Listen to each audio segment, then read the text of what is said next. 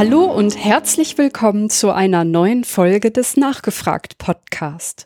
Ich bin Michi und für diese Folge habe ich mir wieder einmal ein gesellschaftliches Thema rausgesucht. Es geht um Schwangerschaftsabbrüche. Es ist mir wichtig, immer mal wieder gesellschaftlich relevante Themen zu beleuchten, um eben zu gucken, wie sich unsere Demokratie, unsere Rechte, das Verhältnis zur Wissenschaft in diesen Bereichen und in unserer ganz alltäglichen Lebenswelt, ja, wie sich das verhält. Und das Thema Schwangerschaftsabbrüche ist gerade in der letzten Zeit immer mal wieder hochgekommen ähm, in Folge der Diskussionen um Frauenrechte, um Gleichstellung, um Grundrechte und eben ähm, wie viel Freiheit man in Demokratien hat. Und ähm, ich glaube, das ist ein sehr wichtiges Thema, anhand dessen man ethische Fragen diskutieren kann und auch mal so ein bisschen beleuchten kann, wohin und sich unsere Gesellschaft entwickelt. Und ähm, ich möchte jetzt in dieser Folge das alles einmal wissenschaftlich einordnen und die medizinische Seite beleuchten, auch ein bisschen gucken, wie sich dieses Thema um ja, die Rechte auf Schwangerschaftsabbrüche halt auswirken auf Forschung und im Alltag, in dem man lebt. Und wenn es halt darum geht, dann eine Ärztin oder einen Arzt zu finden, der einem in einer Situation mit einer nicht gewollten Schwangerschaft hilft. Dazu habe ich mir wieder einen Gast eingeladen und ich begrüße ganz herzlich Andreas Steinau. Herzlich willkommen. Ja, hallo Michi, schön, dass ich nochmal dabei sein darf. Ich habe mich sehr gefreut, dass du mit mir dieses äh, Thema beleuchten möchtest. In der Tat ähm, ist es das zweite Mal für dich. Ähm, wir haben nämlich schon die Folge 39 zusammen gemacht und da ging es um Akupunktur. Hörempfehlung für die, die es vielleicht noch nicht gehört haben an der Stelle. Ähm, in der Folge hast du mir erzählt, dass du Mediziner bist und ähm, dass dir eben diese Wissenschaftskommunikation gerade im Bereich von Medizin sehr wichtig ist. Es gibt da sehr, sehr viel Schwurbel und falsche Versprechen mhm. und eben auch, ja, so ein paar ähm, Dinge, die da im Argen sind. Und deswegen hast du auch einen Blog, der genau in diesem Bereich ähm, ein bisschen Aufklärung macht. Da schreibst du Texte zum Thema Homöopathie, Akupunktur und anderen Themen. Ähm, ja, und deswegen freue ich mich, dass du heute nochmal dabei bist. Ja, ich auch. Würdest du nochmal erzählen, was das für ein Blog ist und was dich motiviert hat, eben in diese wissenschaftskommunikative Schiene auch zu gehen? Was bewegt dich? Ja, also eigentlich ist es schon so ein bisschen daraus entstanden, dass man ähm, im Medizinstudium ähm, gerade so in, in dieser Beobachtersituation, also man läuft zum Beispiel bei der Visite mit, ja, man merkt, wie Ärzte mit Patienten reden und umgekehrt und ähm, man dann schon auch merkt, ähm, was alles ankommt an Informationen und insbesondere was halt so überhaupt nicht ankommt. Also wirklich so ganz ähm, elementare Dinge wie die Diagnose, die jemand hat. Ähm, dass die, je nachdem, wie das formuliert wird, wenn man zu viele Fachwörter verwendet oder einfach zu schnell redet oder gerade bei älteren Patienten vielleicht auch einfach zu leise oder sind ganz viele Faktoren, die damit reinspielen. Mhm. Ähm, und man dann merkt, dass ähm, ja diese Kommunikation super schwierig ist. Und dann kommt noch hinzu, dass ganz oft einfach Vorwissen fehlt. Also ähm, ja, wie soll ich wirklich jemanden eine, eine komplexe Erkrankung erklären oder vielleicht auch nur sowas wie einen Diabetes, ja, eine Zuckerkrankheit, wenn ähm, der Patient nicht weiß, was ist überhaupt ein Zucker, ja, chemisch oder wo ist der überhaupt drin in meinem Essen, was macht der, wozu braucht mein Körper Zucker, welche Organe beschäftigen sich da, welche brauchen Zucker, was gibt es für unterschiedliche Zucker, diese ganzen, ich sag mal so die Basics, ähm, die man ja auch in der Schule, ich sag mal, vielleicht so ein bisschen in Bio ähm, mal unterrichtet bekommt, aber ähm, ich sag mal, das haben wir auch eh alle schon wieder vergessen. Und ähm, ja, da war so ein bisschen das Bedürfnis da, ich sag mal, so ein bisschen aufzuholen oder vielleicht auch noch für ähm, die Erwachsenen, die da noch interessiert dran sind, ein paar Informationen zusammenzustellen, die man dann auch als, als Laie ohne viel Hintergrundwissen versteht. Ähm, und dann natürlich so die, die Steckenpferde wie ja, Homöopathie, Akupunktur, die du schon genannt hast, wo eben auch viele Leute an Sachen glauben, die wissenschaftlich einfach, ja, ich sag jetzt einfach mal Quatsch sind, ja, ein bisschen plakativ ähm, auch da einfach aufzuklären, ja, warum ähm, ja, kann ich mir das denn rausnehmen, das so, so eindeutig zu formulieren und ähm, ja, da ich sag mal so ein bisschen auch Aufklärungsarbeit zu leisten. Das war so ein bisschen die Idee. Wie heißt der Blog? Wo findet man das? Ich habe ihn äh, Posthoc Ergopropterhoc genannt. Ähm, ich denke, viele Hörer hiervon äh, nachgefragt ähm, wissen, was sich dahinter verbirgt. Ein sehr bekannter und häufiger logischer Fehlschluss, den wir machen, den wir insbesondere in der Medizin ganz oft machen. Also wenn man sich die Frage stellt, warum glauben Leute an Homöopathie, dann ist das die Antwort. Und den Blog findet man dann unter posthocergopropterhocblog.org. Also dieser Spruch heißt, ist äh, Latein und man kann ihn, glaube ich, so frei übersetzen danach. Also deswegen, das heißt, man verknüpft Ereignisse nur, weil sie zeitlich zusammenpassen, obwohl sie eigentlich nichts miteinander zu tun haben. Typischer Kausalität, ähm, Kausalitätsfehler, richtig? Ganz genau, ja. Ich nehme Globuli und danach war mein Schnupfen weg und deswegen müssen die Globuli ja meinen Schnupfen weggemacht haben. Das ist der Fehlschluss. Genau. Denn es könnte ja auch sein, Schnupfen geht von alleine wieder weg. Hier, das typische Homöopathie-Thema müssen wir natürlich nochmal.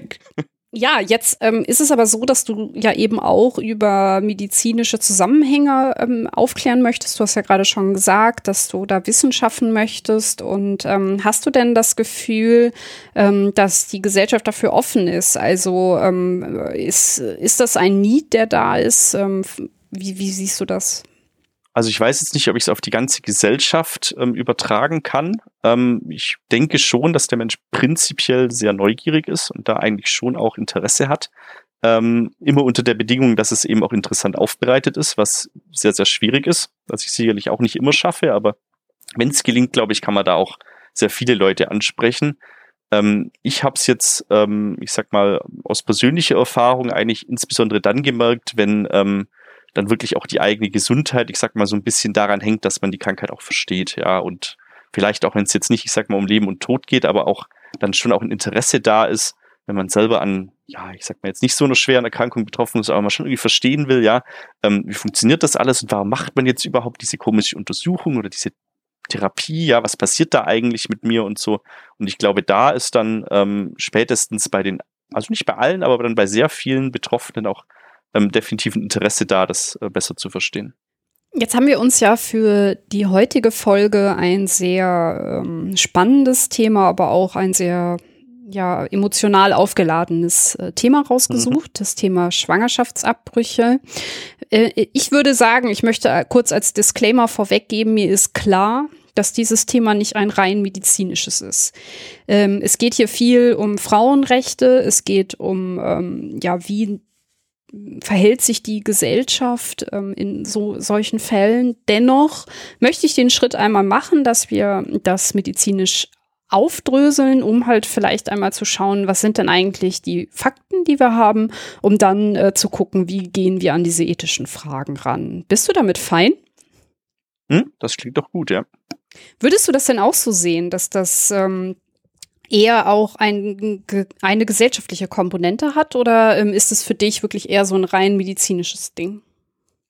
Nein, also ich glaube, das kann man gerade bei dem Thema überhaupt nicht voneinander trennen. Also so Ethik, Politik, Gesellschaft, Medizin, das fließt da alles mehr oder weniger ineinander.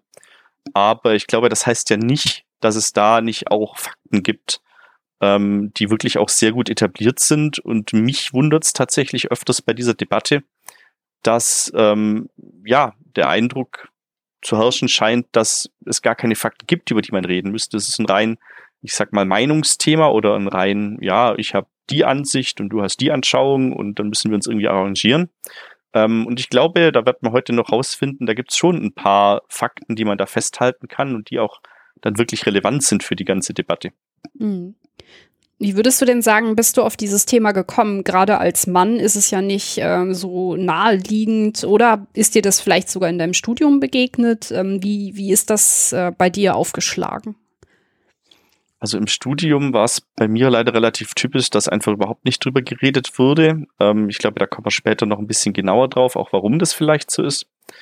Ähm, ich persönlich ähm, bin mir gar nicht sicher, warum ich mich eigentlich dafür interessiert habe. Ich könnte mir vorstellen, dass es ähm, eigentlich angefangen hat, als ich dann auch so ein bisschen, ich sag mal, den Atheismus für mich entdeckt habe und mich mit Religion beschäftigt habe. Und da ist das ja auch ein sehr ähm, ja, präsentes Thema. Mhm.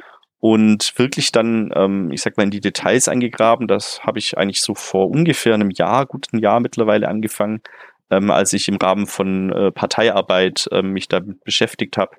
Ich bin in einer, in einer kleinen Partei ähm, und da haben wir uns dann als äh, Arbeitsgemeinschaft gesagt, wir wollten eigentlich da unsere Position überarbeiten. Wir hatten da schon eine und ähm, die war an einigen Stellen noch, ich sag mal, ausbaufähig, zumindest meiner Meinung nach. Und wir haben dann als AG uns daran gesetzt und da dann eben ja zu recherchiert und äh, die Fakten zusammengetragen und da jetzt dann im, im letzten Jahr eine neue Position erarbeitet. Und äh, im Rahmen von ähm, den Recherchen bin ich dann auch auf Doctors for Choice gestoßen, also Doctors for Choice Germany, ähm, die, glaube ich, vom Namen her selbsterklärend sind, also eben Mediziner, die sich ähm, für das Recht auf Abtreibung einsetzen. Ähm, das war dann so vor einem Dreivierteljahr oder so und äh, bin da dann auch beigetreten, weil ich das äh, total super fand, was die, was die gemacht haben und auch äh, deren Forderungen, mit denen ich mich da sehr gut identifizieren konnte und ähm, bin da jetzt nicht super aktiv, aber mache da auch ab und an mal ein bisschen was. Ach, cool. Ich muss ja sagen, ich fand das sehr cool und ich finde es sehr gut, wenn auch Männer sich mit dem Problem ähm, auseinandersetzen. Ist mit ein Grund, warum ich diese Folge jetzt auch mit einem Mann mache, damit eben man sieht, es sind beide betroffen von einer Schwangerschaft. Ähm, es ist in erster Linie der weibliche Körper, der dann oder ähm, die Person, die schwanger werden kann, ist dann am Ende betroffen. Dennoch gehören ähm, ja auch gehört der Mann auch dazu oder die Personen, die sich als Mann verstehen, gehören dazu. Und ähm, dafür möchte ich sensibilisieren und das möchte ich hier auch noch mal rausarbeiten, dass es eben ein Thema für alle ist. Hm, weil du gerade schon auch ähm, dich so ein bisschen, ich sag mal, korrigiert hast, als du vom weiblichen Körper geredet hast und dann ja gesagt hast, ja, aber ähm, es ist ja noch mal ein bisschen komplizierter. Richtig. Ähm, mir wird es auch sicherlich passieren, da entschuldige ich mich jetzt schon dafür, dass ich ähm, von Frauen reden werde, die schwanger werden. Ähm, es sind natürlich, also wir wissen natürlich alle, es gibt natürlich auch Männer mit Uterus, die dementsprechend schwanger werden können. Ähm, das ist eine sprachliche Ungenauigkeit. Ich hoffe, die mir verziehen wird, weil ähm, das einfach, wenn man, wenn man redet und im Fluss ist, leider, ähm, die, die macht man äh, einfach ab und an. Genauso werde ich öfters auch mal von, von Müttern reden, obwohl es eigentlich um Schwangere geht, ähm, die noch nicht Mutter sind oder ähm, vielleicht noch nicht Mutter sind. Ähm, auch das sind so Ungenauigkeiten. Ich hoffe, das äh, äh, ist, ich habe das jetzt hier einmal, äh, einmal erwähnt, dass äh, ich da sozusagen immer einfach Schwangere mit meinen. Ähm, ja, passiert leider und lässt sich nicht immer ganz vermeiden. Danke, dass du es nochmal betonst. Ähm, ich, ich glaube, wir geben jetzt ab einfach unser Bestes und ähm, ja, wir achten ein bisschen drauf. Und ich hoffe, dass sich alle abgeholt fühlen. Sollte das nicht der Fall sein, rufe ich dazu auf, ähm, sich bei mir zu melden in den Kommentaren und ähm, dann werde ich noch mal ein bisschen genauer drauf schauen. Okay, jetzt hast du gerade gesagt, ähm, dass es bestimmte Fakten gibt, die ähm, in der Gesellschaft gar nicht so viel diskutiert werden. Wo fängt man denn da an, wenn man beim Thema ungewollte Schwangerschaften über Fakten spricht? Was würdest du sagen? Hm. Schwierig. Also man kann natürlich immer einfach nochmal die Rechtslage erklären, wie es aktuell in Deutschland aussieht. Ähm, man kann generell nochmal einen Schritt zurückgehen, ja, und nochmal ganz basal erklären, wie funktioniert überhaupt eine Schwangerschaft oder wie wird man schwanger und ähm, ich sag mal nochmal ein bisschen über die Biologie dahinter reden. Ähm, oder man kann natürlich auch, ich sag mal, ganz weit rauszoomen und sich ähm, Schwangerschaft so ein bisschen im internationalen Vergleich anschauen, beziehungsweise eigentlich sozusagen die Regulierung des Schwangerschaftsabbruchs. Ähm, und auch da könnte man theoretisch einsteigen. Ähm, aber bevor wir das tun, was mir gerade noch auffällt, wir gerade schon über Sprache geredet haben, ähm, ich werde auch öfters Schwangerschaftsabbruch sagen und dann wieder Abtreibung. Für mich sind das Synonyme. Ähm, mir ist klar, dass für viele Leute Abtreibung so ein bisschen negativ konnotiert ist. Das ist für mich jetzt nicht. Ähm, für mich sind das wirklich einfach Synonyme und das eine Wort ähm, spricht sich einfach ein bisschen leichter aus. Deswegen auch da ähm, bitte ich um Verzeihung, wenn äh, Leute sich an den Begriff Abtreibung stören. Ähm, ich benutze ihn einfach der, ja, der Einfachkeit halber. Ähm, der bessere und vor allem neutralere Begriff ist sicherlich der des Schwangerschaftsabbruchs. Okay, dann lass uns doch vielleicht an der ähm, Stelle starten, dass wir ähm, den Begriff auch definieren. Also du hast jetzt gerade schon gesagt, dass du Abtreibung und Abbruch als Synonym äh, benutzt. Ähm, also wir gehen ein bisschen in diese biologische Richtung. Ähm, was ist ein äh, Schwangerschaftsabbruch?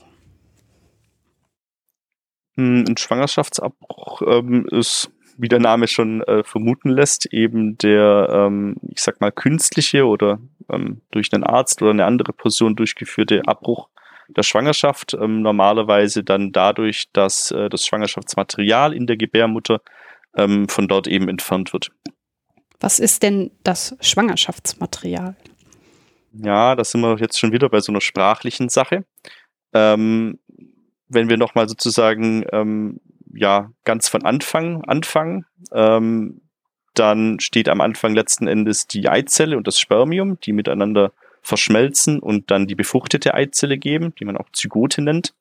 Und äh, die teilt sich dann und letzten Endes werden, wird aus dieser Zelle dann irgendwann mal nach ähm, ja, wie vielen Monaten auch immer dann ähm, ein Neugeborenes nach der Geburt und dann irgendwann ein erwachsener Mensch und ähm, das verläuft dann eben ähm, während der Schwangerschaft, also in der Gebärmutter über ähm, ja letztendlich arbiträre Stadien, die hat man eben einfach mal so definiert. Äh, die ersten acht Wochen nennt man es noch ein Embryo und danach spricht man von einem äh, Fötus oder Fetus.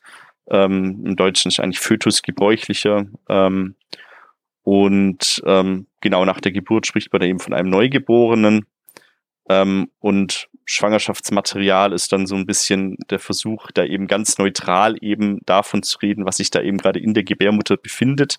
Ähm, da gehört dann sicherlich auch noch die Plazenta, ähm, also der Mutterkuchen dann noch dazu.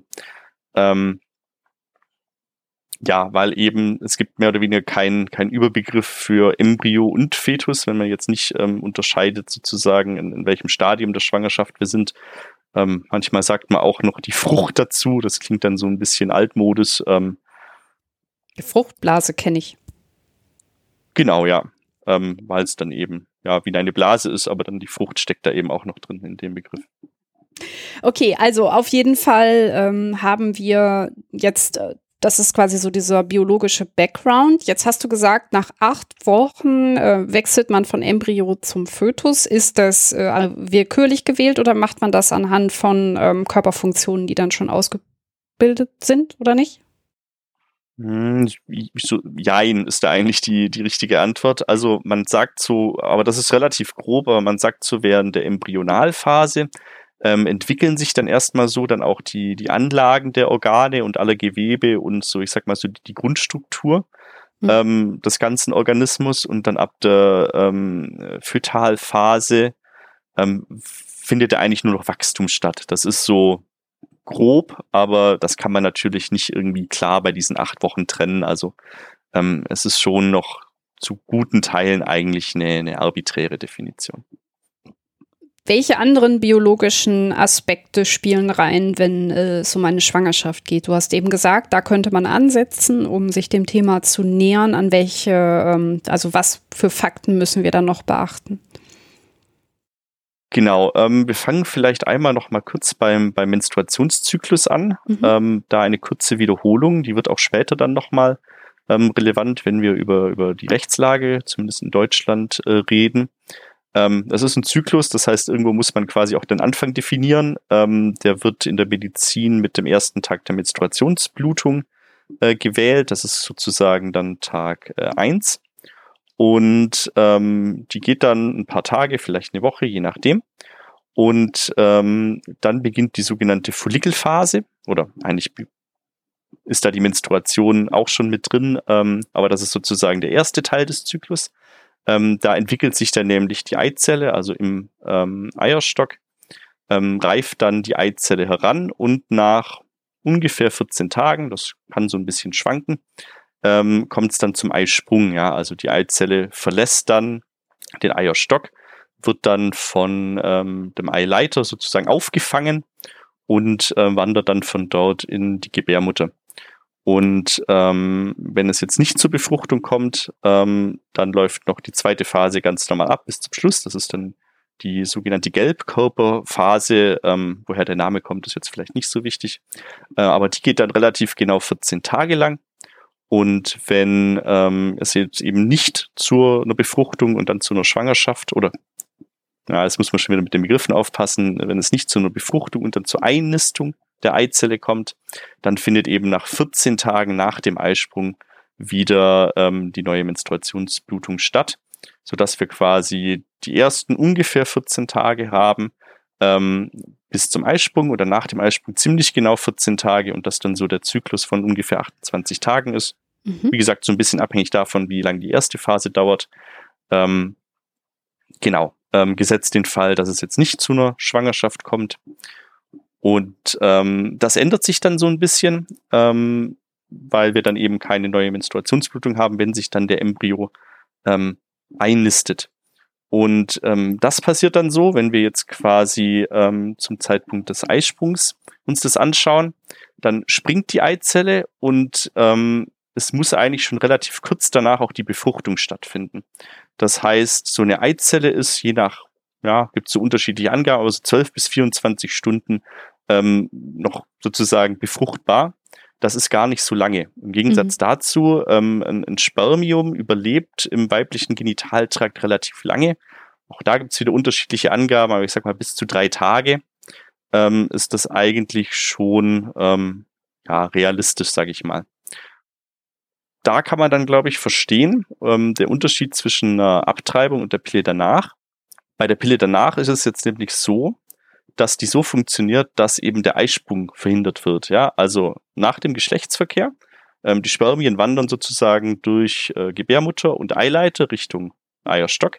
Aber die Eizelle ist doch nicht gesprungen. Und in der Zeit kann ich dann eben eins von zwei Präparaten in Deutschland einnehmen, das eben verhindert, dass die Eizelle dann auch wirklich springt, obwohl sie gereift ist. Und dann kann es natürlich auch nicht zu einer Befruchtung, nicht zu einer Schwangerschaft kommen. Und ähm, bei einer Abtreibung ist es dann natürlich so, dass die Befruchtung stattgefunden hat. Die Eizelle dann auch durch den Eileiter bis in die Gebärmutter gewandert ist. Das dauert ungefähr so eine Woche und sich dann da eingenistet hat und ähm, man dann eben diese, ja, diese Eizelle beziehungsweise all die Zellen, die dann aus ihr entstehen, die wir dann eben Embryo und später dann eben den Fötus nennen, dass man die dann eben wieder entfernt. Also schon ein, ein prinzipiell durchaus bedeutsamer Unterschied. Allerdings, das stimmt.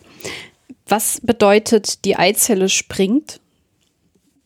Ähm, ja, also die löst sich letzten, also die sitzt da sozusagen im Eierstock drin, ja, und wie gesagt, in dieser ersten Phase wächst die dann eben. Ähm, da gibt's auch noch so ein paar Zellen drumherum, die dann auch mitwachsen. Und letzten Endes löst sie sich dann da eben aus dem Eierstock und ist dann wirklich sozusagen frei und kann dann eben, ah. ja, da letzten Endes mehr rumschwimmen. Und wie gesagt, die Eileiter fängt die dann auch tatsächlich so ein bisschen auf.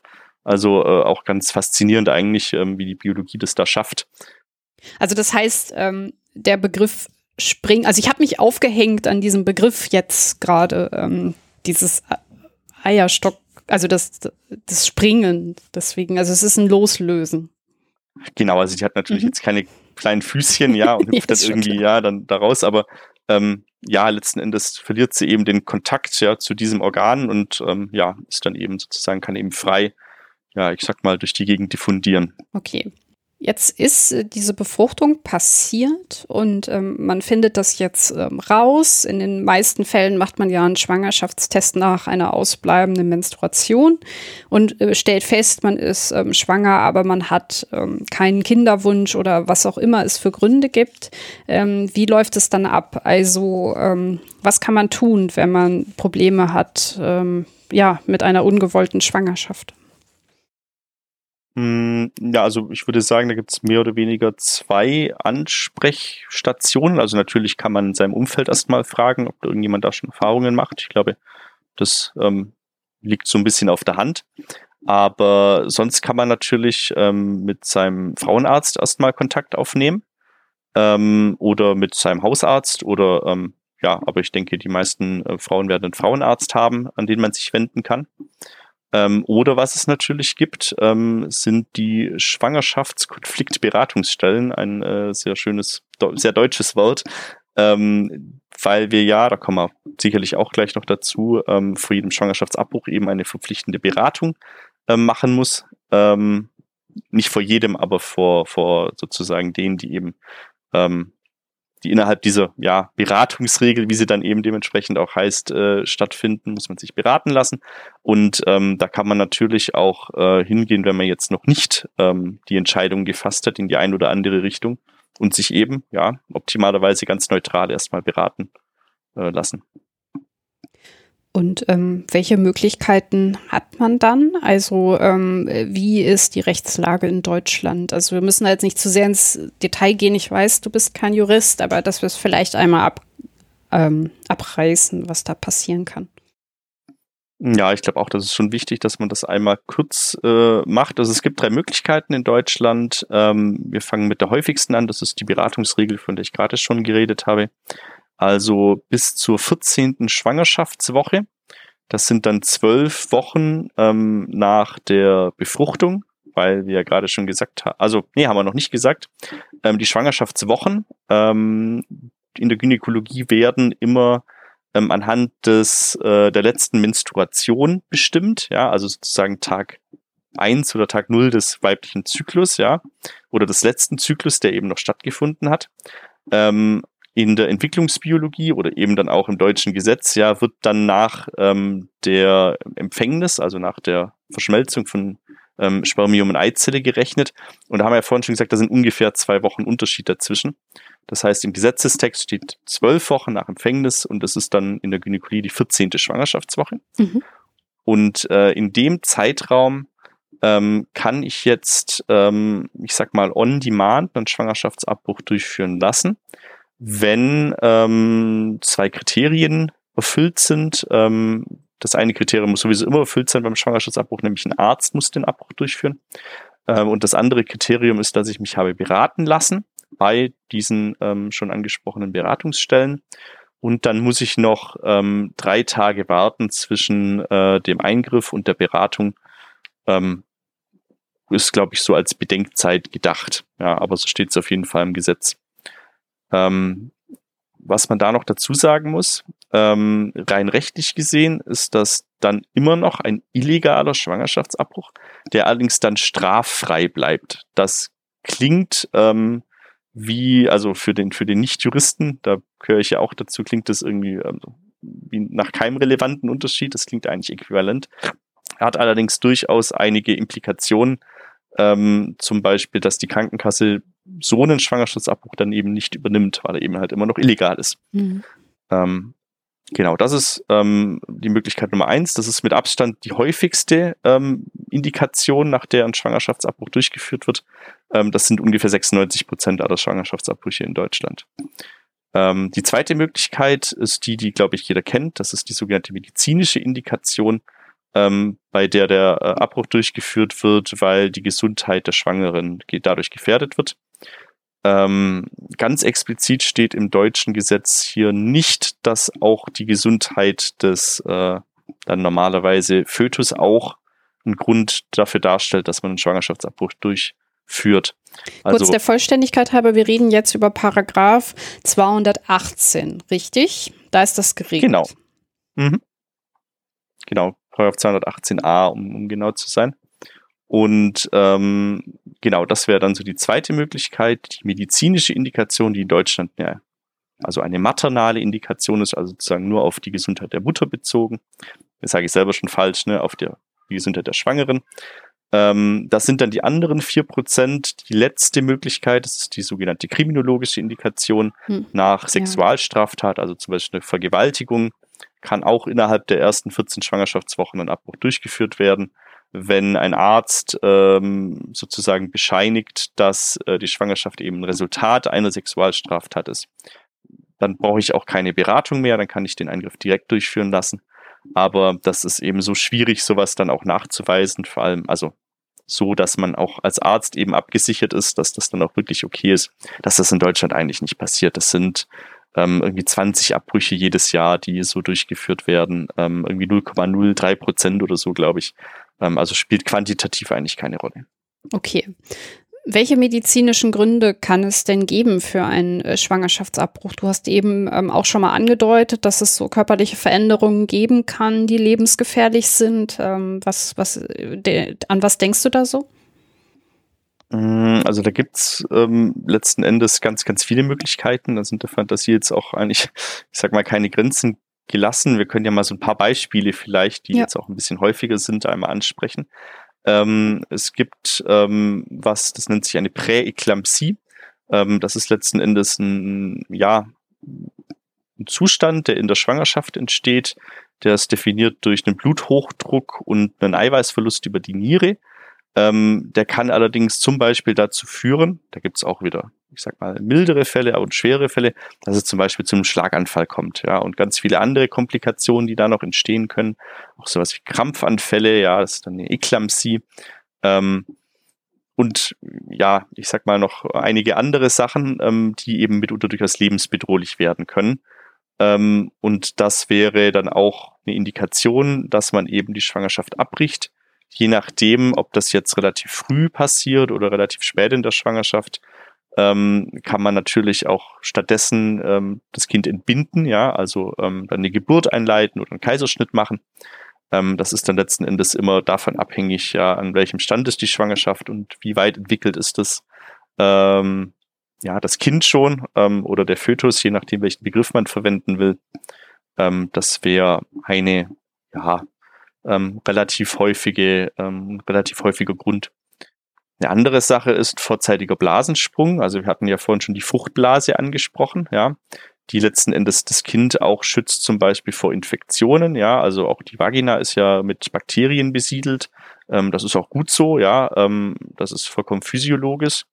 Aber wenn natürlich dann, ich sag mal, ein Schutz zwischen diesen Bakterien und dem Fötus dann entfällt, dann kann eben, ähm, ja, letzten Endes kann es zu einer Infektion schlicht und ergreifend kommen, mhm. des Fötus und dann eben auch der Mutter. Und das kann natürlich auch ähm, ja, letzten Endes tödlich dann für beide enden. Und auch das wäre eine Indikation, wenn das schon sehr früh in der Schwangerschaft passiert, wo jetzt eine Entbindung noch keine ähm, Option ist, weil das Kind auf jeden Fall nicht überleben kann außerhalb der Gebärmutter oder ähm, dann nur mit hohem Risiko für Folgeschäden.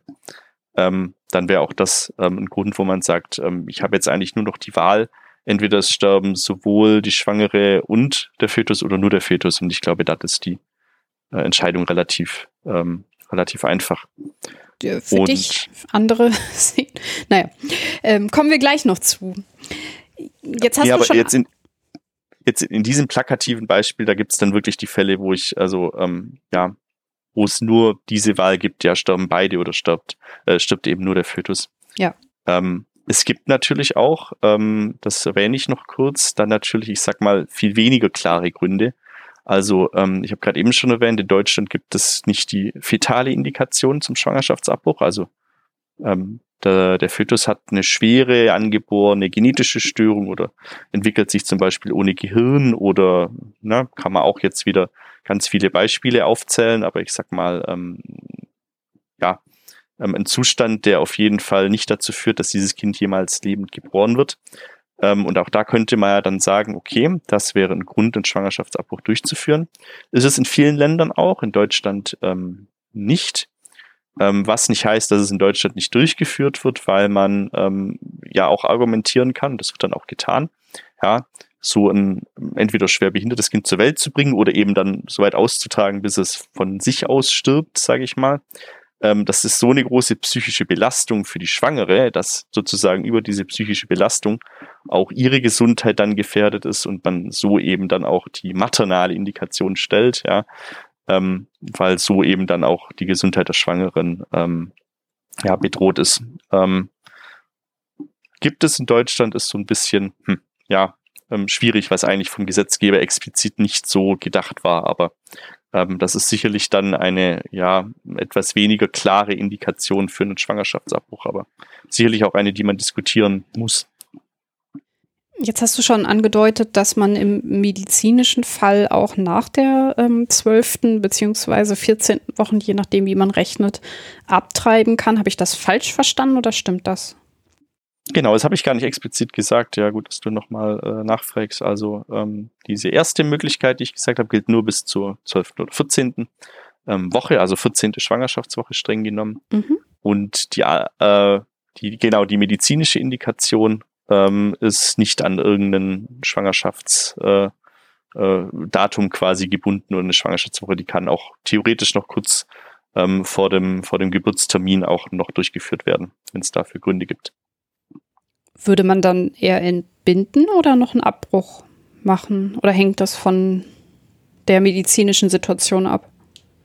Das sind dann letzten Endes oder sollten letzten Endes immer individuelle Entscheidungen ah, ja, ja, sein. Klar. Das kommt natürlich dann ähm, ganz drauf an. Also ich sag mal so, ähm, wenn es äh, dem Fötus jetzt gut geht, ja, zum Beispiel bei einer Präeklampsie, die wir gerade schon genannt haben, aber jetzt ähm, die Schwangere eben dann auffällt mit Bluthochdruck und ein bisschen Eiweiß im Urin, ja, aber wir sind schon irgendwie in der 40. Schwangerschaftswoche, das Kind könnte eh jeden Moment kommen. Da würde man natürlich äh, in dem Fall die Geburt einleiten oder dann ähm, das Kind per Kaiserschnitt holen.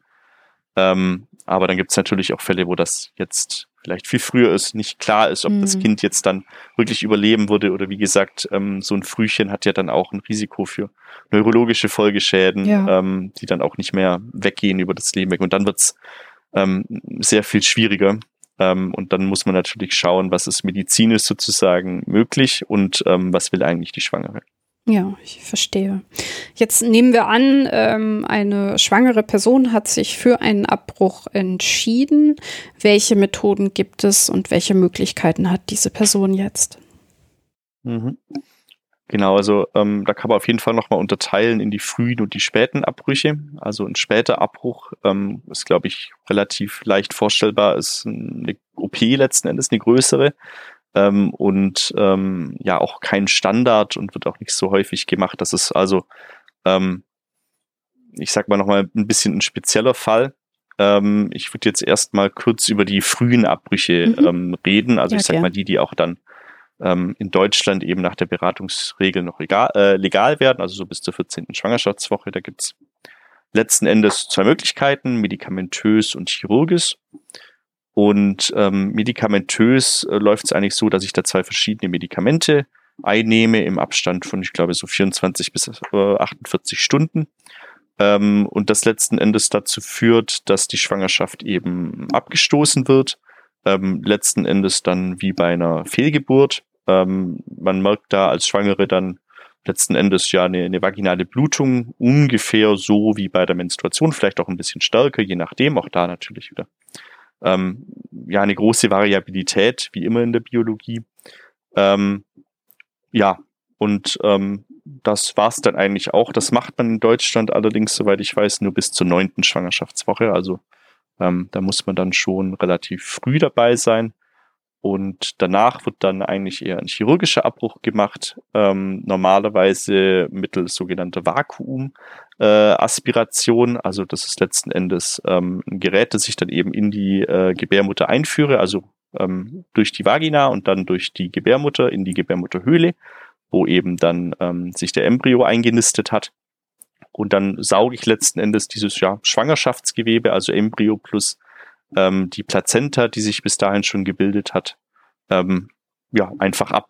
Das ähm, ist eigentlich genauso, wie es klingt. Ähm, es gibt noch die andere Möglichkeit, dass man das ähm, mit einer Ausschabung macht, also mit einer scharfen Ausschabung, ähm, wo man quasi so die obersten Schichten Schleimhaut auch entfernt und da dann eben ähm, äh, ja das Schwangerschaftsgewebe eben mitnehme. Das ist allerdings ähm, kein Standard mehr, also das gilt ähm, als unsichere Methode laut WHO ähm, wird leider in Deutschland immer noch gemacht. Ähm, ungefähr zehn Prozent aller Abbrüche werden noch mit dieser eigentlich veralteten Methode gemacht, ähm, was ein bisschen schade ist, weil wir eigentlich denken würden, unser Gesundheitssystem in Deutschland ist so modern, dass das hm. nicht mehr so wäre, aber ja. Da komme ich äh, gleich nochmal drauf zurück, ähm, weil, ähm, weil wir nochmal kurz über die Gründe reden werden. Ich würde nur trotzdem einmal nochmal rausarbeiten wollen, ähm, wie diese Methoden dann im Vergleich sind. Du hast gerade gesagt, ähm, die Medikamente wendet man ungefähr bis zur neunten Woche an. Und äh, kann ich jetzt auch sagen, bis zur neunten Woche wäre ähm, jetzt aus wissenschaftlicher Sicht äh, der beste Standard und ab da würde man absaugen oder ähm, ist, ist auch da das wieder nicht so klar? Ich glaube, das kommt natürlich dann auch ganz wieder drauf an, ähm, was man sich dann letzten Endes zutraut. Ja, wenn ich jetzt schwanger bin, gibt es ja auch die Möglichkeit, diese ähm, chirurgische äh, Abtreibung dann auch in Vollnarkose zum Beispiel zu machen. Das muss man nicht. Man kann das auch mit einer lokalen Betäubung machen. Mhm. Ähm, und das, ich sag mal, das ist dann natürlich innerhalb von 20 Minuten oder so durch. Ja, also das geht ein bisschen schneller. Ähm, die medikamentöse ähm, Methode dauert natürlich so ein bisschen länger. Ja, ich muss einen gewissen Abstand zwischen diesen beiden Medikamenten haben, die ich da einnehme. Ähm, ja, ähm, ich glaube, das ist letzten Endes so ein bisschen eine individuelle Entscheidung wieder. Ja, ähm, prinzipiell ist ähm, beides möglich, auch bis zur neunten Woche, soweit ich weiß. Ähm, Aber ab der neunten Woche habe ich dann eigentlich, zumindest in Deutschland, ich bin mir nicht sicher, ob das nicht mehr prinzipiell möglich ist oder ob wir das eben in Deutschland einfach nur so machen, aber ähm, da wird dann eigentlich ein chirurgischer Abbruch vorgenommen. Okay. Sind denn die Risiken bzw. Nebenwirkungen in den Methoden vergleichbar oder gibt es da Unterschiede? Also man kann prinzipiell mal sagen, dass ein, ein ähm, Schwangerschaftsabbruch sehr, sehr sicher ist. Also äh, insbesondere, wenn ich es vergleiche mit einer Geburt, die ja auch schon insgesamt sehr, sehr sicher ist, aber ist ein Schwangerschaftsabbruch und das sind ja die beiden Alternativen, die ich habe, wenn ich mal schwanger bin, dann ist ein Schwangerschaftsabbruch deutlich sicherer, so ungefähr um den Faktor 10. Ja. Sicherer für das Leben der Mutter oder für Spätschäden der Mutter? Also ähm, was meinst du mit sicher? Okay, also mit dem Faktor 10 ist jetzt explizit das Risiko zu sterben gemeint, aber mhm. auch ähm, das lässt sich sicherlich auch übertragen auf äh, Spätschäden, weil das letzten Endes ja auch, ähm, ich sag mal, so ein bisschen zusammenhängt. Ähm, also was man sagen kann, es ist insgesamt sehr, sehr sicher. Ähm, natürlich sind die Risiken ein bisschen unterschiedlich. Ähm, klar ist es beim medikamentösen Abbruch ähm, die Blutung, die da vielleicht im Vordergrund steht, wobei ich das beim chirurgischen Abbruch auch habe. Es kann sich immer auch was infizieren. Das ist sicherlich bei der chirurgischen Methode vielleicht noch mal einen Ticken häufiger, weil ich natürlich Fremdmaterial ähm, äh, einführe letzten Endes in die Gebärmutter. Und das ist immer ein Infektionsrisiko. Ja. Aber ähm, ich sag mal jetzt wesentlich, dass die eine Methode deutlich sicherer wäre als die andere, das wäre mir jetzt neu, ja. Also die aber, Ausnahme ähm, wäre aber die Ausschabung, wenn ich dich richtig verstanden habe. Genau, ja, also die ist auf jeden Fall, ähm, die meine ich jetzt nicht damit, ähm, also die sollte man ja eigentlich gar nicht mehr machen. Ähm, aus genau dem Grund, dass da diese Komplikationen ähm, einfach deutlich häufiger sind als bei den anderen, was man sich, glaube ich, vorstellen kann. Ja, wenn ich da wirklich Schleimhaut abschabe, dass dann natürlich auch Blutungen häufiger sind und generell stärker auf, äh, äh auftreten und natürlich auch das Infektionsrisiko größer ist. Das macht, denke ich, auch also direkt Sinn. War denn quasi die Ausschabung so eine der ersten Methoden oder ähm, wie kam es ähm, dazu, dass man das überhaupt gemacht hat? Wenn das so äh, risikoreich ist, meine ich. Mhm. Ähm, das kann ich dir jetzt ehrlich gesagt gar nicht sagen. Ich würde schon schätzen, da mal so Ausschabungen ja in, in anderen ähm, Bereichen ja macht, also für ah. andere Indikationen, okay. ähm, dass das dann eben schon, ich sage mal, ähm, ja, historisch erwachsen ist. Okay, das kennen wir, ja, da sitzt sozusagen äh, der Embryo, ja, wir schaben ihn eben aus, weil das können wir ja schon. Ja, ähm, verstehe. Also ist jetzt eine Mutmaßung meinerseits, aber würde mich jetzt nicht so wundern, wenn das quasi so historisch dann äh, entstanden ist und dann irgendwann eben sicherere Methoden entwickelt wurden, ähm, eben die Vakuumaspiration. Ja. Ich habe ähm, eben schon so ein bisschen angedeutet, dass ich gerne über ähm, die Ausschabung noch mal kurz sprechen möchte, denn ähm, ich habe jetzt ganz, ganz laienhaft ähm, eine These dazu, warum in äh, Deutschland äh, diese Ausschabung immer noch in zehn Prozent der Fällen gemacht wird. Ich hatte ähm, gedacht, dass das vielleicht eine Folge sein könnte davon, dass ähm, Abtreibung so jetzt habe ich auch das Wort benutzt, ein Schwangerschaftsabbruch, ähm, dass darüber nicht gesprochen wird und ähm, dass eben Ärztinnen und Ärzte sowohl im Studium als auch in der Forschung ähm, damit kaum Berührungspunkte haben und dann lernt man im Zweifel noch alte Methoden, weil eben die neuen Methoden noch nicht angekommen sind. Und ähm, als Grund dafür würde ich jetzt einfach mal die These in den Raum schmeißen, ist ähm, der Paragraph 219a, also das heißt, dass ähm, man als Ärztin oder Arzt nicht öffentlich sagen darf, dass man Abtreibungen vornimmt, was zur Folge hat, ähm, dass es dafür auch weniger, also das wäre jetzt meine These, ne, stelle ich jetzt mal ganz ähm, einfach so in den Raum, mhm. dass man äh, weniger Weiterbildungen hat, dass es ähm, weniger Forschung gibt und äh, dass eben es wenig Austausch dazu gibt unter den MedizinerInnen. Und ja, daraus ergibt sich, dass Ausschabung bei uns immer noch ein Thema ist. Wie würdest du diese These bewerten? Hm, ich glaube, da ist ja auf jeden Fall was dran, aber ich glaube, ähm, der Paragraph 218 ist der relevante.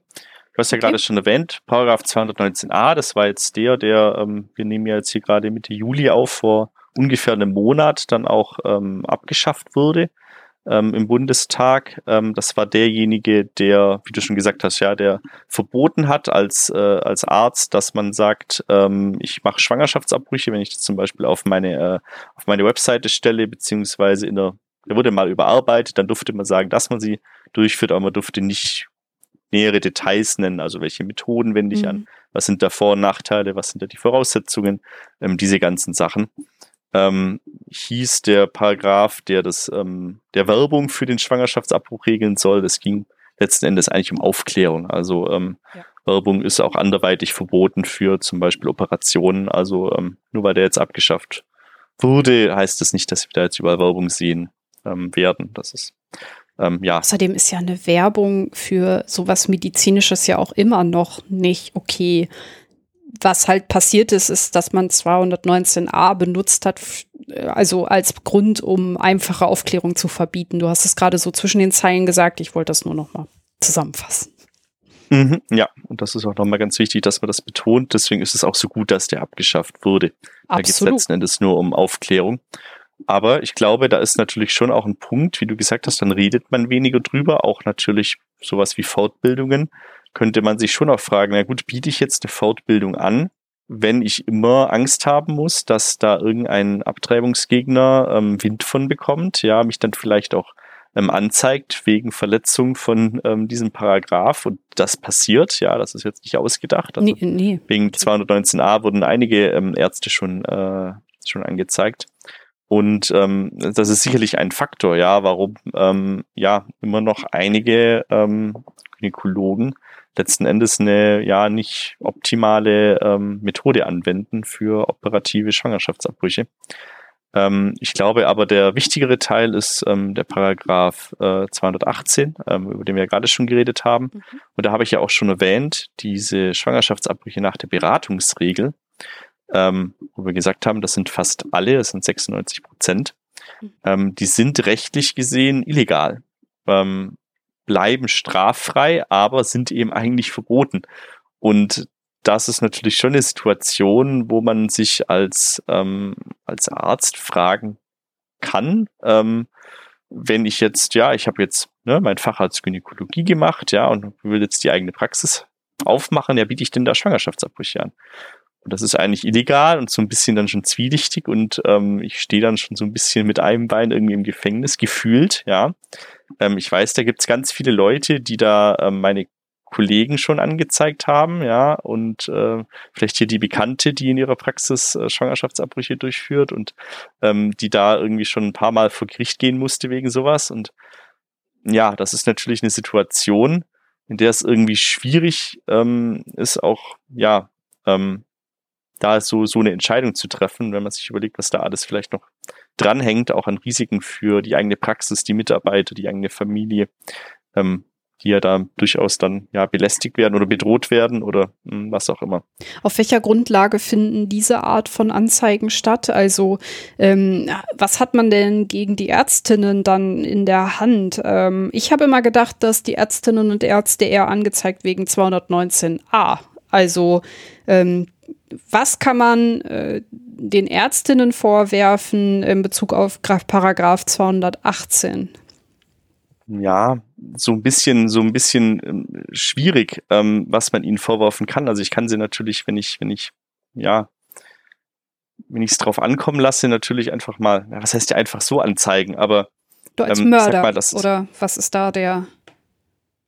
Ja, ich sag mal, haben die da alle Regularien denn eingehalten? Ah. Ich habe da vielleicht gehört, ja, oh, die war vielleicht schon einen Tag drüber, ja, oder hatte ähm, die eine Schwangere hatte sozusagen nur zweieinhalb Tage ähm, gewartet oder äh, wie auch immer. Mhm. Dann, dann muss man natürlich auch nachschauen und ähm, ja, ähm, das ist schwer, das, ich sag mal, greifbar zu machen. Das ja. ist, ich sag mal, eher so, so ein vages Gefühl, ja. Man fühlt sich da natürlich ein bisschen ungut. Man ist auf rechtlich nicht ganz sicherem Territorium. Das ist ja auch der Grund, warum man es in der Ausbildung eventuell gar nicht gelernt hat, den Schwangerschaftsabbruch.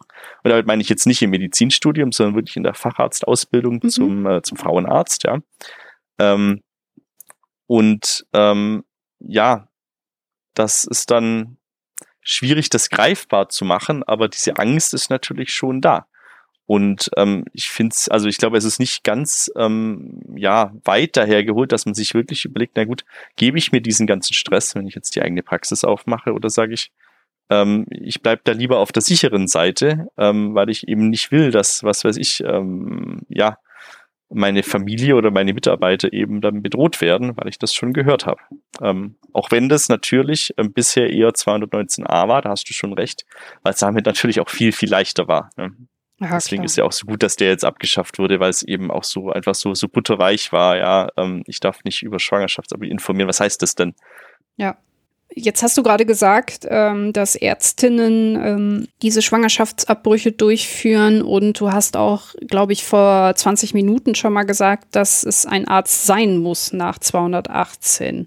Sind es nur Frauenärztinnen, die Abtreibungen durchführen oder machen das auch Hausärzte oder anders, ähm, ja, also Ärztinnen mit anderen Schwerpunkten? Genau, also ähm, ich denke, hauptsächlich werden das natürlich die Gynäkologen sein, also die Frauenärzte, aber wenn wir über 219a reden, dann glaube ich, ähm, hat da jeder auch die äh, Frau Dr. Christina Hähnel vor, ähm, ja, vor Augen, ähm, die ja letzten Endes da so ein bisschen der ähm, oder deren Verurteilung ähm, ja, genau. wegen Verstoß gegen Paragraph 219 also ein bisschen der Auslöser war über diese ganze Debatte, ähm, die wir in Deutschland hatten über diesen Paragraph und der wurde dann auch einmal reformiert und jetzt dann wirklich abgeschafft. Und ähm, sie ist ja Allgemeinmedizinerin. Also ähm, ja. sie macht Schwangerschaftsabbrüche, weil sie das eben auch gelernt hat. Ähm, aber ist nicht Frauenärztin, sondern ähm, genau Allgemeinmedizinerin. Also letzten Endes können das auch andere Fachrichtungen machen. Wenn man jetzt ähm, diesen Prozess durchlaufen ist, sagen wir mal, man hat auch alle Regularien eingehalten und man hat sich dann für eine Abtreibung entschieden. Was passiert dann? Gibt es eine Nachsorge? Ja, natürlich. Also ähm, insbesondere natürlich beim medikamentösen Abbruch, wo ich dann irgendwie auch nochmal, also auch beim chirurgischen, ja, ich schaue natürlich dann, ich glaube nach 14 Tagen oder so, nochmal mit dem Ultraschall oder vielleicht auch dann im Labor, ob eben dann die Schwangerschaft doch noch irgendwie vorhanden ist oder nicht. Ähm, ja, also und natürlich, wenn Komplikationen auftreten, ja, vorhin schon gesagt, wenn irgendwie dann doch die, ähm, die Blutung beim medikamentösen Abbruch irgendwie dann deutlich stärker als ähm, normal ist oder ähm, wie gesagt dann doch ähm, Hinweise auf eine Infektion oder so bestehen, klar, dann muss natürlich auch da äh, geschaut werden und das therapiert werden. Wie, ähm, wie sieht es mit der psychologischen Seite aus? Werden die psychischen Folgen für die Schwangeren, die dann nicht mehr schwanger sind, ähm, bearbeitet? Gibt es, ähm, gibt es da Statistiken zu, wie sich eine Abtreibung auf die Psyche auswirkt? Weißt du was darüber? Hm, da gibt's relativ viel, ja, auch wenn ähm, ähm, ich glaube, es war Spahn gesagt hat, dass es da keine Daten gibt und dann erstmal einen Studienauftrag gegeben hat. Ähm, also das ist ähm, schon seit vielen Jahren eigentlich sehr, sehr gut erforscht. Ähm, also natürlich ähm, ist das, äh, ich sag mal, akut erstmal ein, ja, eine psychische Belastung. Das ist keine Entscheidung, die man ähm, leichtfertig trifft, auch wenn sie bei ähm, einigen oder vielen Schwangeren vielleicht sogar sehr klar ist, ja, die zum Beispiel genau wissen, sie wollen jetzt noch kein Kind oder vielleicht gar kein Kind, ja, ähm, dann ist es eine sehr klare Entscheidung, sicherlich nie eine leichte Entscheidung, aber relativ klar. Ähm, und es ist so, dass die aller, allermeisten, also ich glaube über 95 Prozent aller Schwangeren äh, ein paar Jahre später dann auch sagen, dass es die richtige Entscheidung war. Also ähm, auch diese, ja, da gibt es, ich sag mal schon fast Mythen, die sich da so hartnäckig halten, auch dass dann irgendwie äh, die Rate an Suiziden oder an Depressionen nach dem Schwangerschaftsabbruch ähm, höher wären. Das ist wirklich einfach nur falsch. Also das kann man wirklich als, als Mythos betiteln. Ähm, was tatsächlich ähm, psychisch belastend wirkt, ist, wenn man einen Schwangerschaftsabbruch nicht bekommt. Also ähm, wenn man zum Beispiel vergleicht ähm, äh, Schwangere, die jetzt also quasi gerade so an der Grenze sind, ja, ähm, welche Frist auch immer dann gilt in dem Land, in dem man das untersucht, ja. Ähm, und die einen kriegen gerade noch ihren Schwangerschaftsabbruch und die anderen gerade so nicht mehr. Da hat man ähm, zwei Gruppen, die man relativ gut vergleichen kann. Und da merkt man eben, dass die Gruppe, die den Abbruch nicht bekommen hat, dann eigentlich eher psychisch belastet ist als diejenigen, die ihn dann bekommen. Also mhm. ähm, sicherlich, wie gesagt, ähm, auch akut, ähm, ja, nicht einfach, aber jetzt nicht so, dass da jetzt ähm, psychische Langzeitfolgen entstehen würden. Das passiert eigentlich nicht. Ich muss auch gestehen, dass ähm, ich verstehe nicht, was sich Menschen so vorstellen. Also halt so, ja, ach, ich, ich mache jetzt mal einen Schwangerschaftsabbruch, ach, who cares? So, am besten noch hier irgendwo auf so einer Leinwand hängt ein Plakat, hier jetzt ähm, die dritte Schwangerschaft gratis und dass man sich dann so denkt, oh, ich hole mir mal ein Stempelheft und ähm, ich mache das jetzt mal am laufenden Band. Also es ist ähm, e, ein Eingriff, also die, dass man schwanger wird, ist ein eine Belastung für den Körper, der Körper verändert sich, man spürt das auch und ähm, das ist ja jetzt nicht so, als, also ich, ich kann das gar nicht verstehen, wie Leute da denken, dass, dass man das mal so leichtfertig macht, wenn ich ehrlich bin. Es gibt sicherlich solche Leute, das will ich nicht ausschließen, ähm, auf keinen Fall, natürlich. Dennoch, ähm, ja, also ich glaube, es ist klar geworden, was ich sagen will, oder? Wie siehst du das? Nee, würde ich dir auf jeden Fall zustimmen. Also ähm, ich selber werde ja jetzt auch nicht in die Situation kommen, dass ich ungewollt schwanger werde. Aber ähm, ich sag mal, ich finde das schon, also ich kann mich da schon reinversetzen. Ich glaube, ähm, das ist doch, wenn ich jetzt merke, ich bin schwanger und vor allem, ich habe es nicht geplant, ja, und ähm, ich wollte das eigentlich überhaupt nicht, dann gibt es doch eigentlich nichts anderes, an das ich jetzt denke erstmal. Das beschäftigt mich doch jeden Tag, weil ich es ja auch jeden Tag merke. Ja. ja ähm, also habe ich ehrlich gesagt auch nie ganz verstanden, ähm, dieses Argument, ja, dass man eben mal so einen Schwangerschaftsabbruch macht, irgendwie so aus so einer Laune heraus, ähm, halte ich für ein sehr, sehr konstruiertes äh, Argument, muss ich sagen. Jetzt sind wir natürlich schon direkt abgedriftet in diese ähm, ethische Komponente, die diese ganze Diskussion hat. Ähm, ich würde gerne wissen, aus deiner Sicht, welche Aspekte muss man denn ähm, aus deiner Sicht berücksichtigen, wenn man über ähm, die rechtliche Lage in Bezug auf ähm, Schwangerschaftsabbrüche sprechen möchte? Sowohl die medizinischen, die dir da einfallen, aber gerne auch ethische Sachen. Was muss man berücksichtigen? Hm, du meinst, wenn man sich jetzt überlegt, wie sollte man eigentlich die gesetzliche Regulierung ausgestalten zum Thema Schwangerschaftsabbrüche? Mhm. Ähm, also was mir da tatsächlich immer relativ wichtig ist, ist, dass man nochmal, ähm, ja, ich sag mal so ein bisschen rauszoomt. Wir haben jetzt viel über die Lage in Deutschland geredet, aber es gibt natürlich auch ähm, Regelungen in anderen Ländern und dann kann man ja auch mal so ein bisschen schauen, was funktioniert eigentlich relativ gut und was funktioniert nicht so gut. Mhm.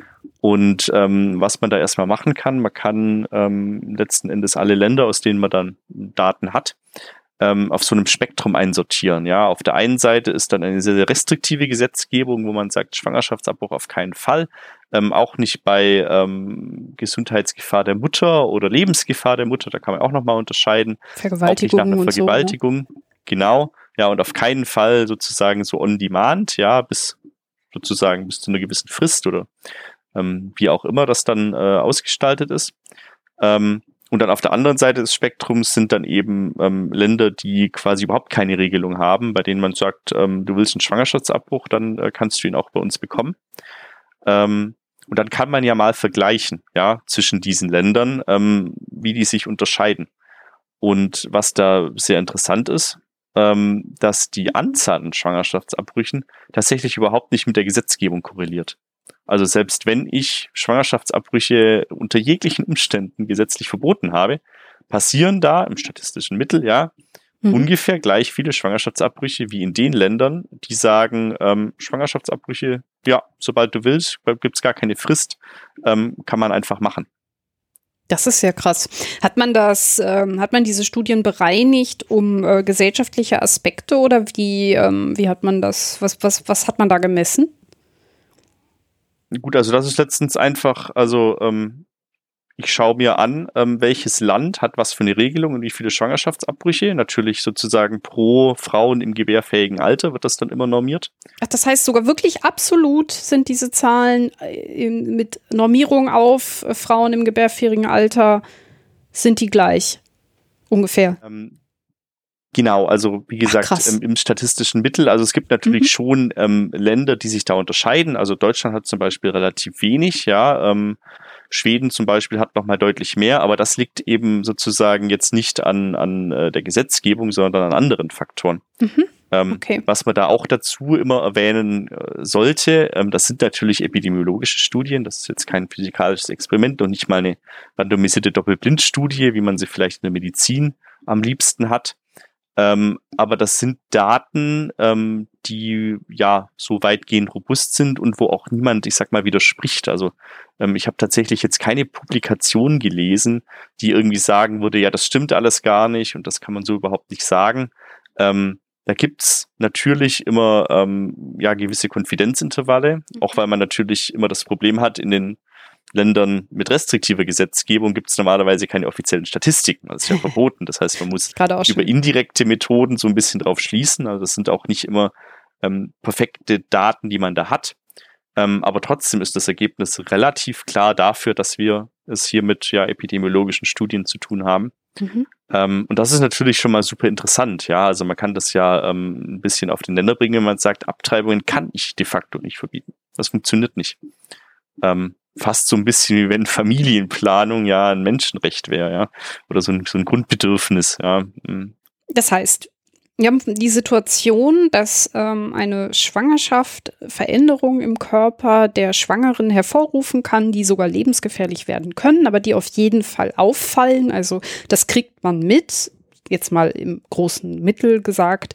Es gibt diese psychische Belastung, also sprich, dass äh, es ist eigentlich ziemlich klar, dass man sich diese Entscheidung nicht leicht macht und dass man nicht quasi mit einer Abtreibung ähm, verhüten würde oder irgend sowas. Das ist ziemlich gut belegt. Es ist ziemlich gut belegt, dass es ähm, auch nicht irgendwie groß ansteigen würde, ähm, wenn man ähm, die Gesetze anders strickt. Welche Gründe gibt es denn jetzt trotzdem, ja, eine restriktive ähm, Schwangerschaftsabbruch-Gesetzgebung ähm, zu machen. Was sind das für Gründe, die da reinspielen aus deiner Sicht? Hm, bevor wir dazu übergehen, vielleicht noch kurz zwei Punkte. Ähm, das eine, was ich vorhin nicht erwähnt habe, neben den ähm, psychischen Langzeitfolgen werden ja auch immer ähm, körperliche Langzeitfolgen, ich sag mal, in den Raum geworfen. Mhm. Auch das kann man eigentlich alles ähm, wirklich auf den, auf den ähm, ja, als Mythos eigentlich abstempeln. Also es gibt so Sachen wie, ähm, dass dann die Fehlgeburtsrate ansteigt oder dass man überhaupt nicht mehr schwanger werden kann, was, was schlicht und ergreifend nicht stimmt. Abgesehen von der ähm, Ausschabung, ähm, da kann das passieren. Äh, ja, ähm, das, das kann gut sein, weiß ich jetzt tatsächlich gar nicht, aber könnte ich mir jetzt vorstellen. Aber ich rede jetzt schon von, wie gesagt, sicheren Schwangerschaftsabbrüchen. Gut, das, äh, klar, ich wollte das nur noch mal sagen, nicht, äh, das kommt sonst in den Kommentaren. Ich kenne das doch. Genau, oder auch ähm, äh, andere, ich weiß gar nicht mehr, was es sonst noch so gibt, ähm, aber ich sag mal wirklich körperliche Langzeitfolgen, das, ähm, die, die gibt's eigentlich nicht, ja. Ja, wie gesagt, wie, wie so psychische Langzeitfolgen mit Depressionen gibt's auch ähm, diese ganzen Infertilitätsgeschichten oder so, das, ähm, das ist wirklich als, als Mythos einzustufen. Das liegt ja den Schluss nahe, jetzt mal ganz provokant in den Raum gestellt, was wir, glaube ich, jetzt ja alle denken, ähm, den Schluss nahe, dass es andere Gründe gibt, warum man ähm, ja Schwangerschaftsabbrüche nicht erlauben möchte, warum man da restriktiver ist. Was kannst du dir vorstellen, was da reinspielt? Hm. Jetzt muss ich leider noch mal einen anderen Punkt machen. Sorry. Mhm. Ähm, und zwar, wenn ich äh, nochmal sozusagen auf, auf, diese, ähm, auf diesen Vergleich zwischen Ländern mit unterschiedlicher Gesetzgebung äh, nochmal ähm, noch zurückkomme. Mhm. Ähm, man findet nämlich durchaus einen Unterschied, jetzt nicht bei der Anzahl an Schwangerschaftsabbrüchen, sondern ähm, bei deren Sicherheit. Also wenn ich jetzt Schwangerschaftsabbrüche ah. verbiete. Ja. Ähm, und das ist wirklich nochmal ganz wichtig, weil das wirklich auch also ähm, drastisch ist. Ich habe vorhin gesagt, Schwangerschaftsabbruch ist sehr sicher. Das gilt natürlich nur, wenn er ähm, durchgeführt wird von medizinischem Personal, das darin auch geschult ist und die entsprechenden äh, Mittel dann zur Verfügung hat bei den medikamentösen, beide Medikamente. Ähm, eins davon ist nämlich ähm, eigentlich nur für den Schwangerschaftsabbruch, ähm, also wird nur dafür verwendet, ist dementsprechend relativ leicht zu verbieten. Ähm, beim anderen ist das ein bisschen schwieriger und auch bei der chirurgischen ähm, Abtreibung muss ich natürlich das entsprechende Equipment haben und die entsprechende Expertise. Und ähm, ja, also die, die Anzahl an, an ähm, ja, Komplikationen und dann auch Todesfällen durch unsichere Schwangerschaftsabbrüche, dann eben insbesondere in den Ländern, die sie verboten haben, wo man eben ja keinen Arzt findet, der es machen darf, ähm, das ist enorm. Also ähm, ungefähr ähm, acht Prozent aller ähm, ja, geburtsmedizinischen beziehungsweise ähm, ja, geburtsbezogenen Todesfälle weltweit sind durch unsichere Schwangerschaftsabbrüche verursacht. Und das ist schon eine Zahl, da muss man schon schlucken. Also auch da nochmal, ähm, man kann Schwangerschaftsabbrüche gesetzlich verbieten. Das bringt für deren Anzahl, ähm, wie oft die durchgeführt werden, rein gar nichts, ja. Ähm, wie gesagt, im statistischen Mittel. Ähm, aber es führt eben dazu, dass sie viel, viel unsicherer werden. Und ich denke, das ist auch immer noch wichtig, dass man das in diesen ähm, Diskussionen einfach noch im Hinterkopf behält. Ja. Ähm, wirklich einfach ein, ein reines Verbot, auch wenn man das jetzt aus sozusagen seinen Werten oder Ansichten heraus vielleicht befürwortet, ist ähm, einfach empirisch gar keine Option, weil es letzten Endes nicht so funktioniert, wie man sich das vorstellt. Hm. Alle guten Dinge sind drei. Ich versuche es nochmal. Oder hast du noch eine Ergänzung, die dir einfällt? Nee, jetzt können wir, äh, jetzt können wir da weitermachen. Gut, dann würde ich mich freuen, wenn wir noch mal kurz beleuchten, äh, was denn da sonst hintersteckt. Also, worum geht es den Abtreibungsgegnern eigentlich, wenn es ähm, auf Faktenbasis ähm, eher ja, in die Richtung ausschlägt, dass eine freie Entscheidung in Bezug auf Schwangerschaftsabbrüche förderlich ist und sogar die Sicherheit steigert? Ja, also man kann natürlich ähm, einerseits einfach der Meinung sein, ja, das Leben ist total schützenswert, ja, und man kann auch dann sagen, okay, auch schon ähm, ein, ein früher Embryo oder ein früher Fetus ist schon ein Mensch, ja, je nachdem, wie man eben Menschsein definiert. Ähm, und dann der Ansicht sein, na gut, ähm, da dieses menschliche Leben abzutöten, ist unter allen Umständen ähm, ja schlecht und sollte deswegen verboten sein. Das kann man natürlich, wie gesagt, ähm, also wenn man so der Überzeugung ist, kann ich das so ein bisschen nachvollziehen, dass man das dann fordert ähm, und sich dann vielleicht gar nicht so sehr für die Empirie eigentlich interessiert. Ähm, das andere ist natürlich, ähm, dass man das aus religiösen Gründen macht. Ich glaube, das ist ein, ganz wichtiger Punkt in der Debatte ähm, dass es da eben je nach Religion eben das Dogma gibt, ja, ähm, dass das Leben eben mit der Befruchtung beginnt. Ähm, das war nicht immer Dogma in der katholischen Kirche, unter anderem, die ja da besonders, ähm, ja, ja, ich will nicht sagen besonders viel Wert drauf legen, aber denen eben dieses Thema Abtreibung irgendwie besonders wichtig zu sein scheint und da eine besonders radikale ähm, Meinung vertreten, ähm, dass eben eine mhm. Abtreibung mhm. nie in Ordnung ist und immer verboten werden sollte. Ja, sogar ähm, äh, Verhütung ist ein Problem. Deswegen, ja, also. gehen ja noch mal weiter. Genau, also das ist sicherlich auch ein Punkt, einfach religiöse Überzeugungen, die sich ja auch, ähm, ich sag mal, per Definition nicht so wirklich an, an Empirie oder so stören. Ähm, ja. Da ist ja genau das, dass ich eben das glaube, was ich, ähm, was ich glauben will, aus welchem Grund auch immer. Ähm, ich glaube aber tatsächlich, ähm, dass das nicht, beides nicht so super überzeugende Argumente sind. Es gibt auch noch öfters das Argument, dass ähm, das auch einfach, ich sag mal, so ein bisschen, ja, ähm, einfach so eine, so eine misogyne ähm, Einstellung ist, dass man da einfach Frauen einfach Entscheidungen vorenthalten will. Ähm, kann man sich sicherlich auch vorstellen. Ähm, und sicherlich auch alles drei, ähm, ich sag mal, ist alles ein Faktor. Ähm, ich glaube tatsächlich, dass der eigentliche Grund ein anderer ist ähm, insbesondere wenn wir nochmal in die USA schauen, mhm. ähm, wo das Thema ja gerade besonders aktuell ist. Kannst du nochmal gerade erklären, warum? Ähm, genau, also in den USA war es jetzt so, dass der Supreme Court, also das oberste Gericht, eine 50 Jahre alte Entscheidung gekippt hat, ähm, die relativ bekannt ist. Dieses Roe versus Wade heißt die, ähm, wo eben vor 50 Jahren der Supreme Court entschieden hat, äh, innerhalb dieser, ähm, innerhalb dieses Falls, dass es in den USA ähm, bundesweit ein Recht auf Abtreibung gibt bis zur 24. Schwangerschaftswoche. Und so wurde das eben ähm, bis jetzt diesen Jahres, also im Juni 2022, wurde das da so gehandhabt. Ich konnte immer bis zur 24. Schwangerschaftswoche ähm, einen Schwangerschaftsabbruch vornehmen lassen. Ähm, Punkt. Ja, und das wurde jetzt vom Supreme Court gekippt, dieses äh, Urteil. Und jetzt gilt äh, sozusagen die, die äh, jeweilige Rechtslage des Bundesstaates, also die Bundesstaaten selber. Oder auch dann die, ähm, die Bundesregierung kann jetzt äh, oder könnte jetzt dann eben ein Gesetz entlassen, um den Schwangerschaftsabbruch zu regeln. Und das geht sozusagen von total verbieten bis hin zu komplett liberalisieren. Ähm, aber in vielen Bundesstaaten gibt es eben noch Regelungen, die jetzt quasi wieder in Kraft treten, die sehr restriktiv sind. Deswegen ist es da gerade wieder sehr aktuell leider. Genau, und jetzt hast du angedeutet, dass du davon einen äh, Grund ableiten würdest. Ähm, wie, was, wie, wie bewertest du die Sache? Genau, jetzt nicht äh, explizit aus, aus dieser Entwicklung, ähm, aber ähm, generell glaube ich, dass dieses Thema Schwangerschaftsabbrüche eigentlich ähm, ja politisch instrumentalisiert wurde, ähm, um ja letzten Endes ähm, Stimmen zu gewinnen und zwar auf eine eigentlich ähm, ja bisschen perfide, aber clevere Art und Weise, weil es eben so ein ja ähm, hoch ähm, moralisiertes äh, Thema ist.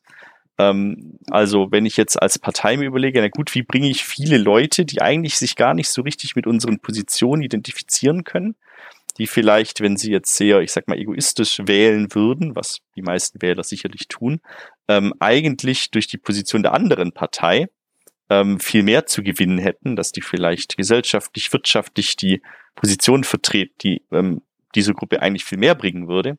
Mhm. Ähm, aber wir jetzt eben dieses Thema auf die Agenda bringen, ja, ähm, wo wir eben sagen, wir sind die Leute, die die armen Kinder schützen, ja, und die andere Partei das sind die Babymörder.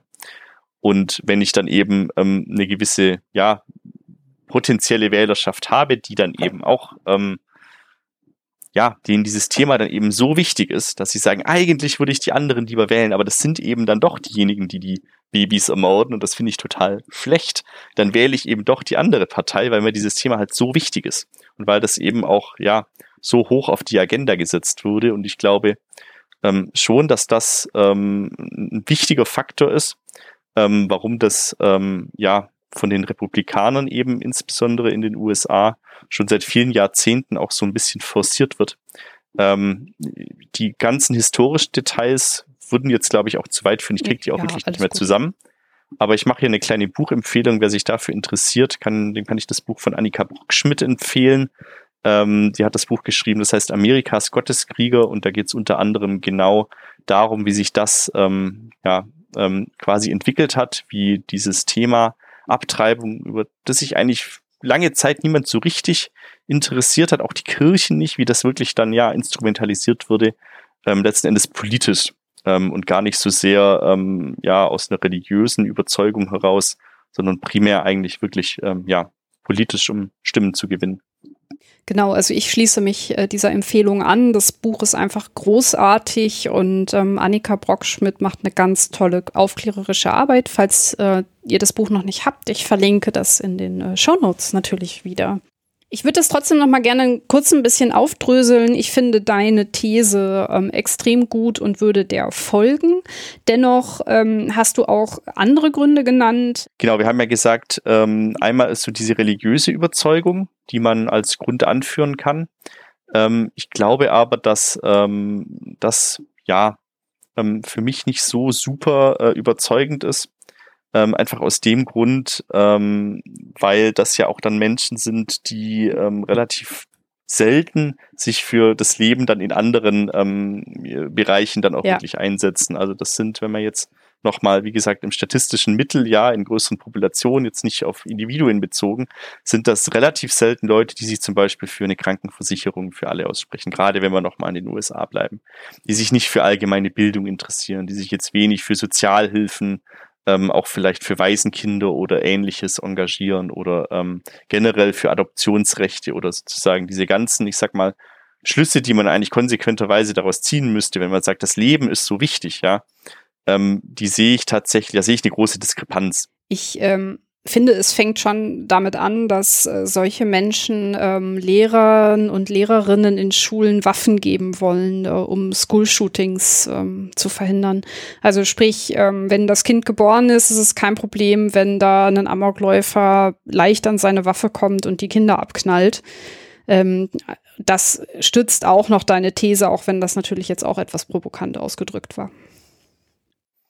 Genau, und ein anderer Punkt, ähm, den man da, glaube ich, äh, auch noch ähm, anführen kann, ist, dass es ja auch in, in, in anderer Hinsicht ein bisschen ja, inkonsequent ist. Ähm, also ziemlich inkonsequent sogar. Und zwar ist da eigentlich ein, ein sehr schönes Beispiel, wo man gute Parallelen ziehen kann, das Thema Organspende oder Gewebespende.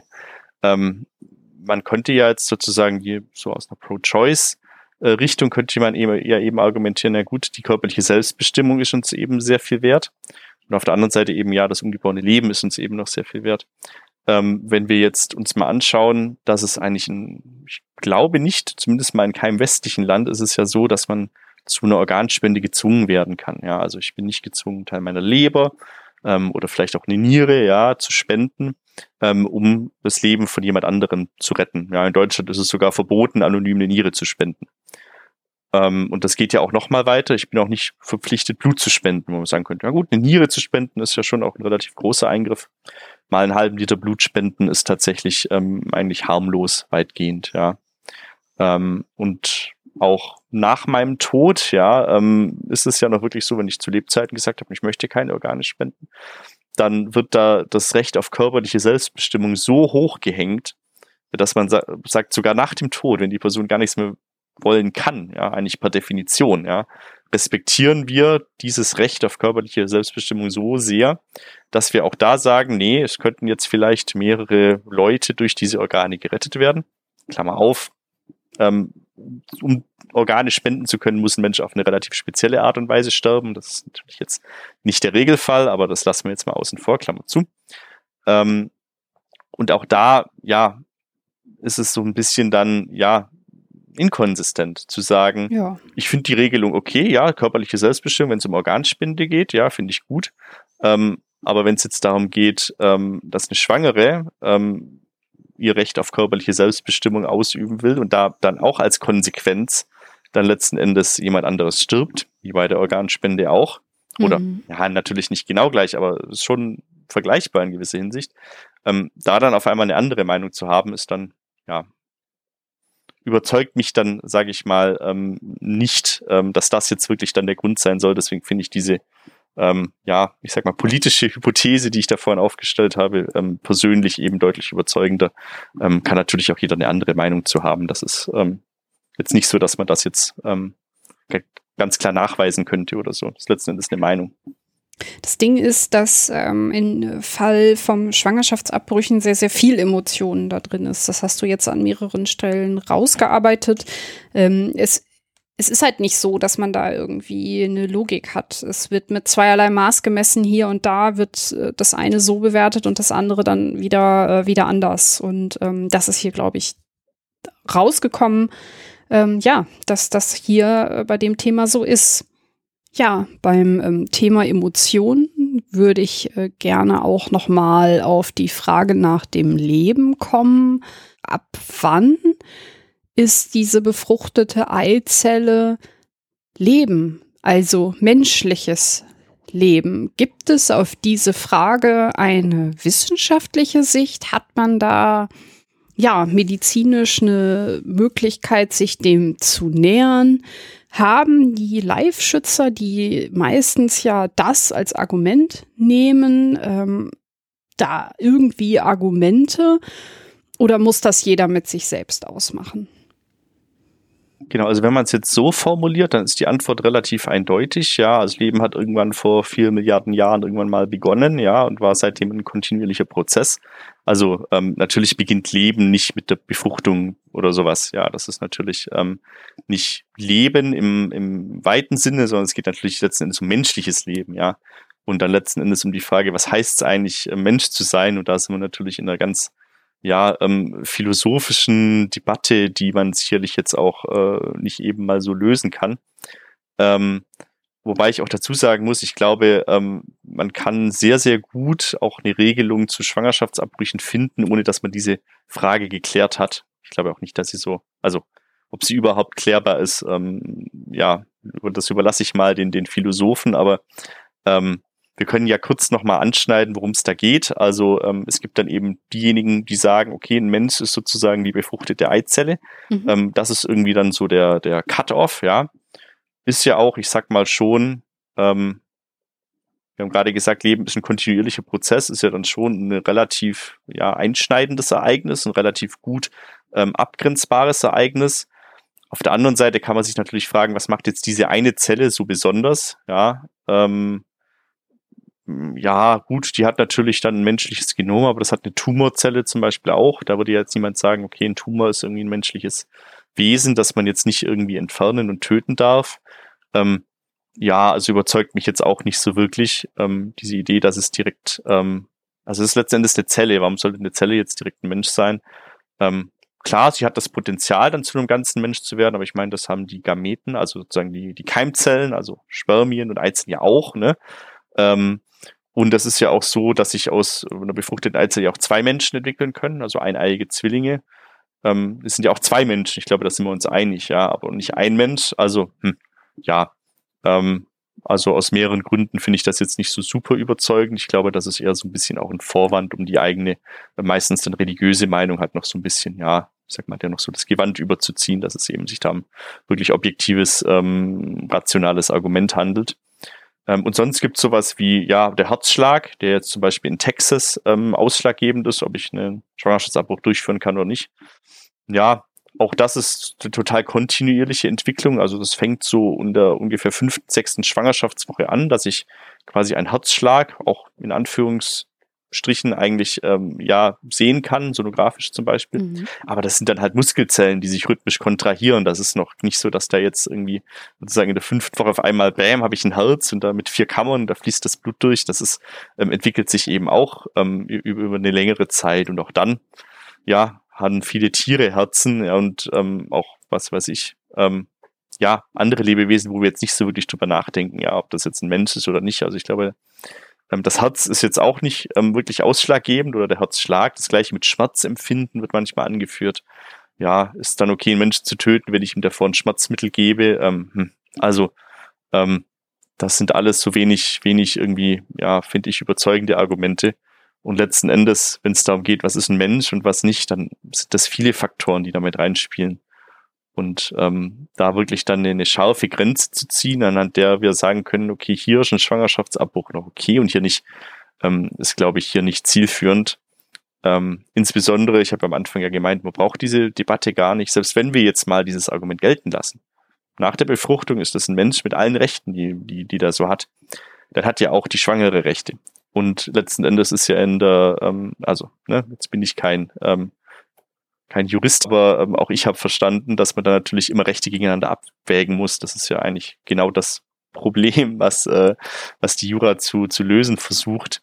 Ähm, und dann ist eben wieder die Frage, ja, Leben des Fetus, auch wenn das, wie gesagt, nehmen wir mal an, ein totaler, kompletter Mensch schon ist, aber ähm, das abgewägt gegen das Selbstbestimmungsrecht äh, der Schwangeren, dann kann ich mich ja immer noch für die eine Seite entscheiden. Also ähm, mhm. Ich glaube, es hilft auch nicht so wirklich weiter in der Debatte. Ja, ähm, dem würde ich so folgen.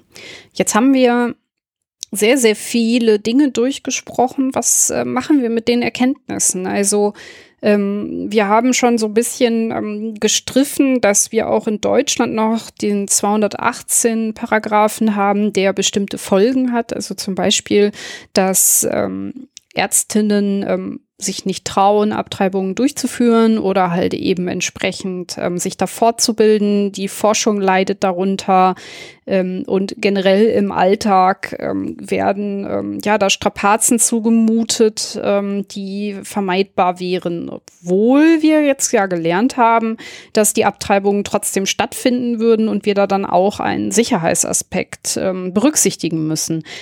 Was würdest du vorschlagen, wie gehen wir mit diesen ganzen ähm, Informationen um?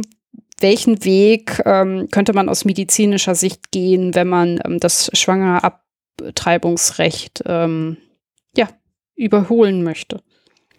Also ich sag mal, aus, aus ja, also aus medizinischer Sicht ist, glaube ich, ähm, oder das, was noch am ehesten die medizinische Sicht ähm, sein kann, die jetzt nicht meine persönliche Meinung ist, ist, glaube ich, dass man Rechtssicherheit haben will. Also ich glaube, dass das große Problem ist, wenn man als, als Arzt nicht sich sicher sein kann, ob das jetzt dieser Fall, ähm, der Abbruch in diesem konkreten Fall ähm, erlaubt ist oder nicht. Hm. Weil man dann im Zweifelsfall immer ähm, natürlich einfach vorsichtig ist und dann viele Abbrüche, die eigentlich sinnvoll wären und eigentlich auch medizinisch ähm, ja indiziert werden, dann doch nicht durchgeführt werden. Wir sehen das jetzt gerade in den USA an vielen Stellen und ähm, das ist wirklich ein sehr, sehr großes Problem, weil da einfach auch ganz viel, ähm, ja, ganz viel gesundheitlicher Schaden dadurch entsteht. Also ich glaube, das Wichtigste ist, dass man erstmal Rechtssicherheit schafft ähm, und dann wirklich eben in jedem individuellen Fall klar ist, ist das jetzt okay, kann ich das machen und bin ich dann auch geschützt vor irgendwelchen Klagen ähm, durch wen auch immer ähm, oder kann ich das jetzt eben nicht machen. Ähm, was jetzt natürlich noch überhaupt nichts darüber aussagt, wie diese gesetzliche Regelung aussieht.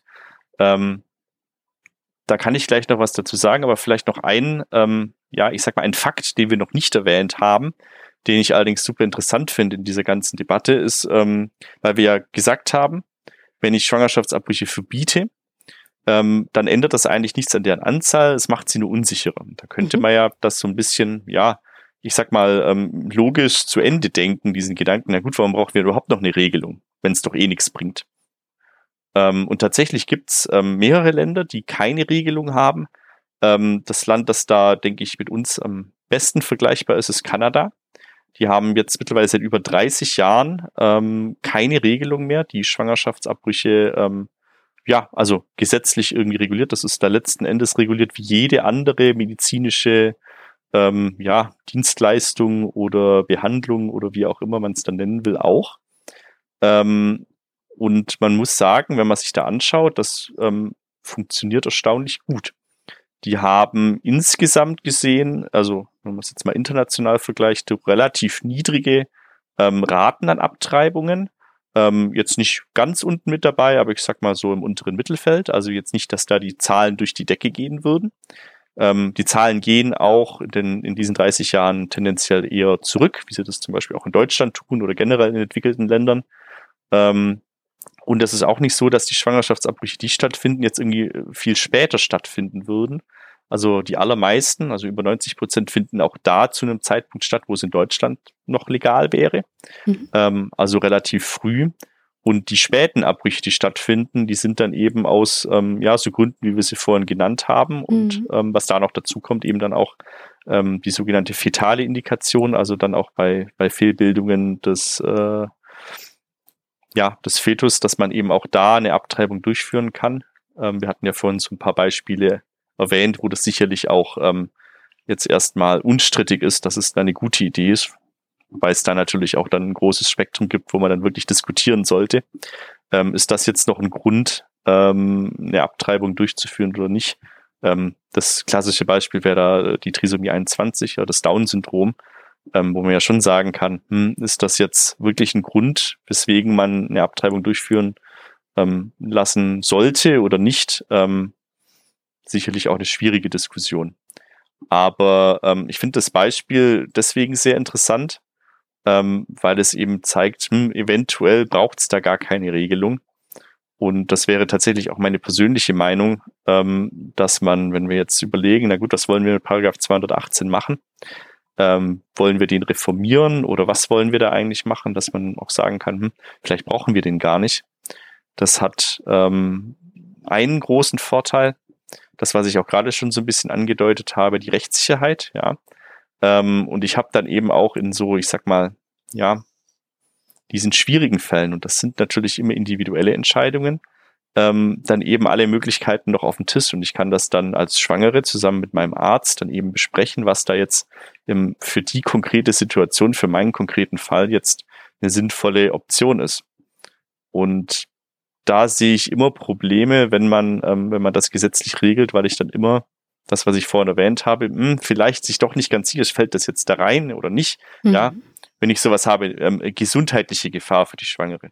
Wenn ich das ins Gesetz habe, was heißt das? Das ist so butterweich, ja. ja. Sind das jetzt ähm, hier diese lebensbedrohlichen Sachen oder ähm, Dinge, von denen ich, ja, zählt die Psyche, ja, ist ja. auch so, ne? Hm. Ich meine, die wenigsten Fälle werden davon in einem Suizid enden, ja. Aber auch schon sowas in den USA, ja, gibt's ähm, dann teilweise jetzt Regelungen, wo das dann nur noch eine Lebensgefahr der Schwangeren ein Grund ist.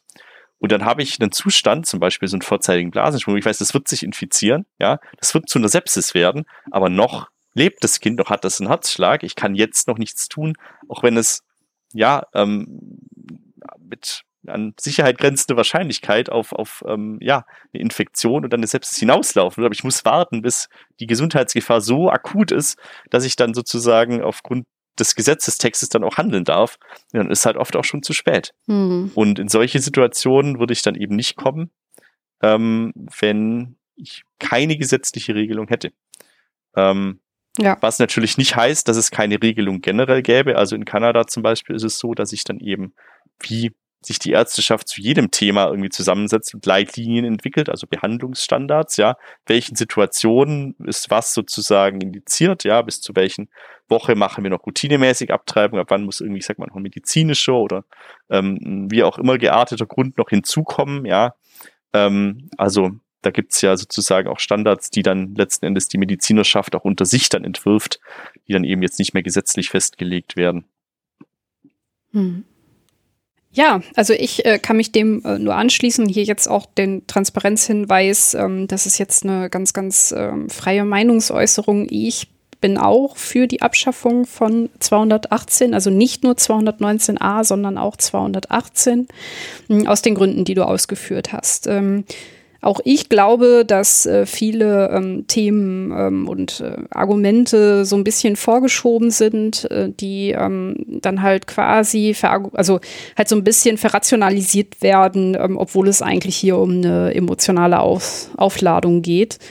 Und ähm, ich bin auch ganz, ganz deiner Meinung. Und ich finde es sehr erschreckend, dass Länder wie Kanada ähm, da vorne sind und halt eben äh, pro-choice und eben ähm, ja diese liberale Haltung ähm, halt vertreten, während sogar in Europa Länder wie Polen ähm, ja da einen sehr, sehr ja, großen Rückschritt machen und ich ähm, betrachte das mit äh, sehr, sehr bedenkenvollen ähm, Augen, ja. Mhm. Ich glaube auch, ähm, gerade auch in Polen, ähm, die hatten ja auch schon mal ein deutlich liberaleres Recht, was Abtreibungen ja. angeht und haben das jetzt ja noch immer wieder weiter verschärft. Ähm, ich fände es auch schön, wenn wir in Deutschland eine meiner Meinung nach bessere Regelung noch hinbekommen würden, wenn wir die Frist erhöhen oder dann, ähm, wie gesagt, meine Vision wäre dann sozusagen gar keine gesetzliche Regelung ähm, mehr zu haben. Aber man muss immer bedenken, wenn man jetzt da natürlich, ich sag mal, ähm, ja, das politisch fordert und das dann auch letzten Endes auf der politischen Agenda ähm, weit oben steht. Ähm, es ist nicht gesagt, dass das wirklich liberaler wird ähm, oder mehr pro-choice, sondern es kann natürlich auch in die andere Richtung gehen. Ähm, da muss man natürlich schon auch aufpassen, ob man ähm, ja das wirklich, ich sag mal, nochmal politisch anfassen will, auch wenn das vielleicht aktuell für in vielerlei Hinsicht noch unbefriedigend ist. Also ähm, genau das hätte ich jetzt auch noch anbringen wollen. Ich meine, man hat es in den USA gesehen. Ähm, es war ein emotionales Thema, aber man hätte auch einfach es so lassen können. Das war halt nicht so. Und äh, genau davor habe ich hier natürlich auch Angst. Wenn wir das Fass aufmachen, was passiert dann? Ähm, was nicht heißt, dass man sich nicht für eine Verbesserung der Gesetze einsetzen kann. Ich, ich glaube nur, es ist wichtig, daran zu denken, dass auch wir hier in Deutschland nicht davor gefeit sind, bestimmte Grundrechte wieder zu verlieren, die mhm. wir uns schon erkämpft haben. Und ähm, das muss man sich genau überlegen, wie wir damit umgehen. Ja, haben wir aus deiner Sicht jetzt noch einen Aspekt äh, vergessen, der das Thema aus deiner Sicht rund machen würde? Mm, ich glaube tatsächlich nicht. Ich habe so ein bisschen auch währenddessen darauf geachtet, was ich alles noch so, was ich noch so loswerden wollte und was mir mhm. wichtig war. Aber ich glaube tatsächlich, dass äh, das meiste haben wir angesprochen. Ja. Das heißt, wir haben es halt hier mit einem ähm, Thema zu tun, ähm, das erst so medizinisch daherkommt, aber wir haben herausgestellt, dass es ganz, ganz, ganz viele ethische Fragen gibt, dass es sehr emotional aufgeladen ist, was eben äh, dazu führt, dass dieses Thema ganz, ganz häufig benutzt wird in der Politik, ähm, auch eine Instrumentalisierung stattfindet, aber aus ähm, medizinischer Sicht haben wir hier ja, etwas, wo wir über psychische Folgen reden müssen, wo wir über Veränderungen mit dem eigenen Körper, die man ähm, dann akzeptieren muss, wenn man keine ähm, Schwangerschaftsabbrüche machen darf, ähm, dass es auch gewisse Risiken gibt, wenn äh, in Ländern ähm, es da ein Verbot gibt, also sei es, dass man vielleicht gar nicht an eine Abtreibung rankommt und sich dann einem Sicherheits ja, also dass man dann nicht die Sicherheit bekommt, die man eigentlich braucht. Ähm, deswegen haben wir so ein bisschen rausgearbeitet, sollte das Ziel sein, egal wie das jetzt aussieht, um unsere eigene Meinung da mal rauszulassen, dass wir Rechtssicherheit brauchen. Sprich, mhm. für die Ärztinnen und Ärzte klar sein muss, was sie dürfen und was nicht. Ähm, und äh, dass halt auch die Schwangeren halt ganz klar wissen, was sie dürfen und was nicht. Und ähm, ja, dass man Behandlungsstandards definiert, die ähm, frei sind von diesem willkürlichen politischen Instrumentalisierungszeug. Das wäre, glaube ich, aus meiner Sicht ähm, ja ein Bild, was ich sehr, sehr gerne zeichnen würde. Mhm. Ja, das würde ich genauso sehen. Gut, ähm, dann würde ich sagen, machen wir den Sack für dieses Thema hier zu. Ähm, ich denke, dass, dass wir in der Tat ähm, einen ganz guten Abriss gemacht haben, äh, rundum, dass wir einen ganz guten Rundumriss gemacht haben ähm, aber es ist klar, dass man in viele ethische Fragen noch mal tiefer einsteigen kann, gerade was so die USA angeht, was äh, Europa, Polen und Co. angeht. Ähm, aber vielleicht muss dafür einfach auch noch mal eine zweite Folge her. Ähm, gebt mir gerne ähm, ein Like oder ähm, eine Rückmeldung, äh, wenn euch dieses Thema tiefergehend interessiert und äh, wenn wir da noch mal tiefer einsteigen sollen. Okay, dann bedanke ich mich äh, schon einmal bei dir, Andi. Ähm, es hat mich sehr gefreut und ähm, ich habe viel gelernt ähm, über das Thema, was über das hinausgeht, was im Moment so in den Medien ist. Ich danke dir. Ja, gerne doch. Hat mal wieder Spaß gemacht, auch wenn das Thema natürlich ähm, eigentlich ähm, gar kein so ein, so ein spaßiges Thema ist ja, ähm, dafür bin ich ja bekannt mit meinem Podcast, dass ich äh, mir auch die harten Nüsse raussuche und versuche, sie zu knacken. Und ich hoffe, ähm, wir sind äh, da ein Stückchen weitergekommen. Ja, und wie ich gerade schon mal angedeutet habe, gilt natürlich wie immer, dass ich mich über Kommentare äh, freue. Und wenn ihr euch in irgendeiner Form einbringen wollt und eine Meinung habt, immer her damit. Ähm, in den Kommentaren als E-Mail, auf Twitter, auf Instagram, immer gerne. Und äh, wenn euch die Sendung insgesamt gefallen hat, würde ich mich ähm, freuen über Likes, über einen Follow, über Bewertungen ähm, auf allen Plattformen, die meinen Podcast führen. Ähm, ja, dafür auf jeden Fall schon mal vielen Dank. Dann würde ich sagen, kommen wir doch einfach mal zum letzten Teil der Sendung und äh, gucken mal auf das Horoskop. Im ähm, letzten Teil der Sendung gebe ich meinem Gast ein Horoskop mit auf den Weg, ähm, als kleinen Rausschmeißer, aber auch, um so ein bisschen die Absurdität zu zeigen, Horoskope gibt es überall und ähm, auch in Bezug auf äh, Frauenrechte, auf ähm, Selbstbestimmung, ähm, ja, auch da sind Horoskope ganz vorne mit dabei. Wie stehst du zum Thema Horoskope? Ich kann mich so ein bisschen drüber lustig machen, ähm, aber äh, persönlichen Bezug habe ich jetzt überhaupt gar keinen. Ähm, es ist natürlich super interessant, immer an was, an was Leute alles glauben können und die Mechanismen dahinter. Also ich sag mal, so ein psychologisches Interesse ähm, ist da vielleicht da. Vielleicht schlage ich in die Kerbe jetzt mit dem Horoskop, was ich dir vorlesen möchte. Denn ähm, ich habe ja gerade angedeutet, dass das Menschenbild in Horoskopen auch manchmal so ein bisschen krude ist. Und hier ist, ähm, ja, aus einer Frauenzeitung habe ich folgendes Horoskop ähm, für dich. Wie würdest du es finden, wenn eine Frauenzeitung dir folgendes Horoskop äh, vorsetzt? Ihr Partner wird sie diesen Monat nicht mit Samthandschuhen anfassen. Blaue Flecken und Prellungen sind vorprogrammiert. Aber vielleicht musste das auch mal sein, denn nach dem großen Knall scheint sich alles wieder einzurenken. Sie fangen gemeinsam neu an, schließlich nun endlich Frieden. Wow, das ist natürlich ähm, Willst du sagen, in welcher Frauenzeitschrift das, äh, das drinsteht? Ich sag mal so als Warnung. Das also. war die Tina. Ähm, es ist so, dass äh, das war eine äh, Twitter-Diskussion, die ich vor einiger Zeit ähm, mitbekommen habe, wo eine, also den Account werde ich verlinken. Ähm, einer Person ist das aufgefallen und hat das abgedruckt, also ein Screenshot oder ein Foto davon gemacht und ich war schockiert und mhm. habe gedacht, das, äh, das müssen wir bei einem Thema, wo es eben auch um Menschenrechte, Selbstentscheidung und Integrität geht, auf jeden Fall mal einmal durchsprechen, was wir von sowas halten. Was, was mich an diesem Text einfach richtig stört, ist nicht nur, dass ähm, man hier einen bescheuerten Vergleich irgendwie benutzt, der so wirkt, als würde man Gewalt verherrlichen. Aber hier es wird halt auch so getan, als wäre man irgendwie dran schuld und als wäre das was Gutes. Ähm.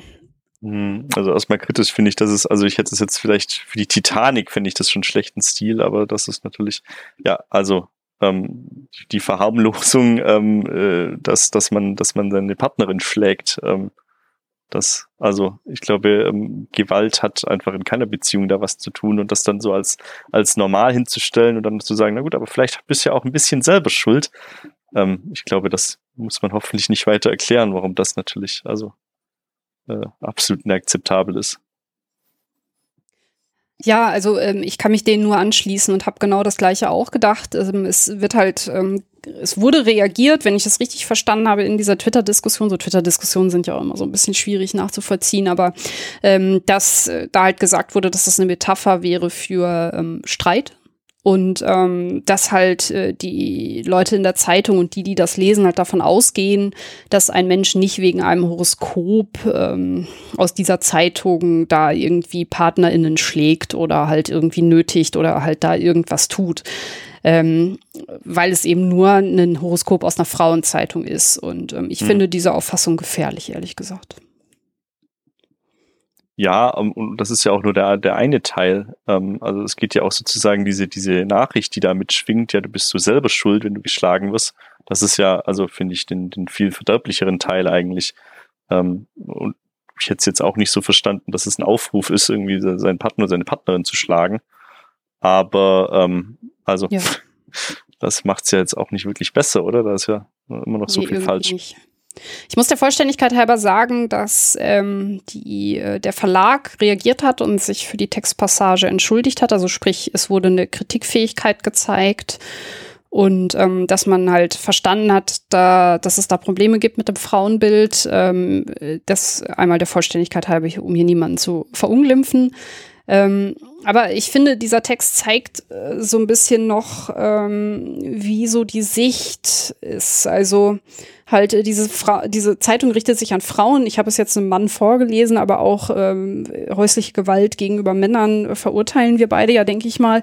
Ähm, es dass das halt so einfach so dahergesagt wird und ähm, dass es in unserer Gesellschaft immer noch so verankert ist, dass halt so dieses, ja, wenn man sich mal so ein Klaps auf dem Po, das hat noch niemandem geschadet und solche Aussagen, ähm, das geht langsam weg, aber ähm, es gibt so Gesellschaften, die sich so ein bisschen wieder dahin zurückentwickeln und ähm, davor habe ich ehrlich gesagt große Angst, dass, dass wir da in eine falsche Richtung abbiegen. Ja, wobei ich tatsächlich, also klar, die Angst ist ähm, sicherlich, sicherlich berechtigt in der Hinsicht, dass wir da auf jeden Fall nicht mehr zurück wollen. Aber ich glaube, ähm, was so, ja, Gewalt jetzt äh, einerseits in der Partnerschaft, aber auch zum Beispiel bei der Kindeserziehung angeht. Ich glaube, ähm, da haben wir in den letzten Jahrzehnten schon also auch große Schritte nach vorne gemacht. Ja. Ähm, und also da bin ich schon eigentlich eher optimistisch, dass sowas dann vielleicht auch ähm, in ein paar weiteren Jahrzehnten dann auch wirklich nur so der, der Vergangenheit angehört und man eigentlich das nicht mehr ähm, wirklich aus dem, aus dem näheren Umfeld auch irgendwie mal kennt oder ähm, eher so aus Erzählungen dann. Ich glaube, da sind wir schon insgesamt auf einem, auf einem ganz guten Weg. Zumindest hoffe ich das. Hoffen tue ich das auch, ähm, wenn ich auf Femizide gucke und das in Zeitungen dann immer noch vom Beziehungsdrama gesprochen wird, ähm, dann läuft es mir kalt den Rücken runter. Also mhm.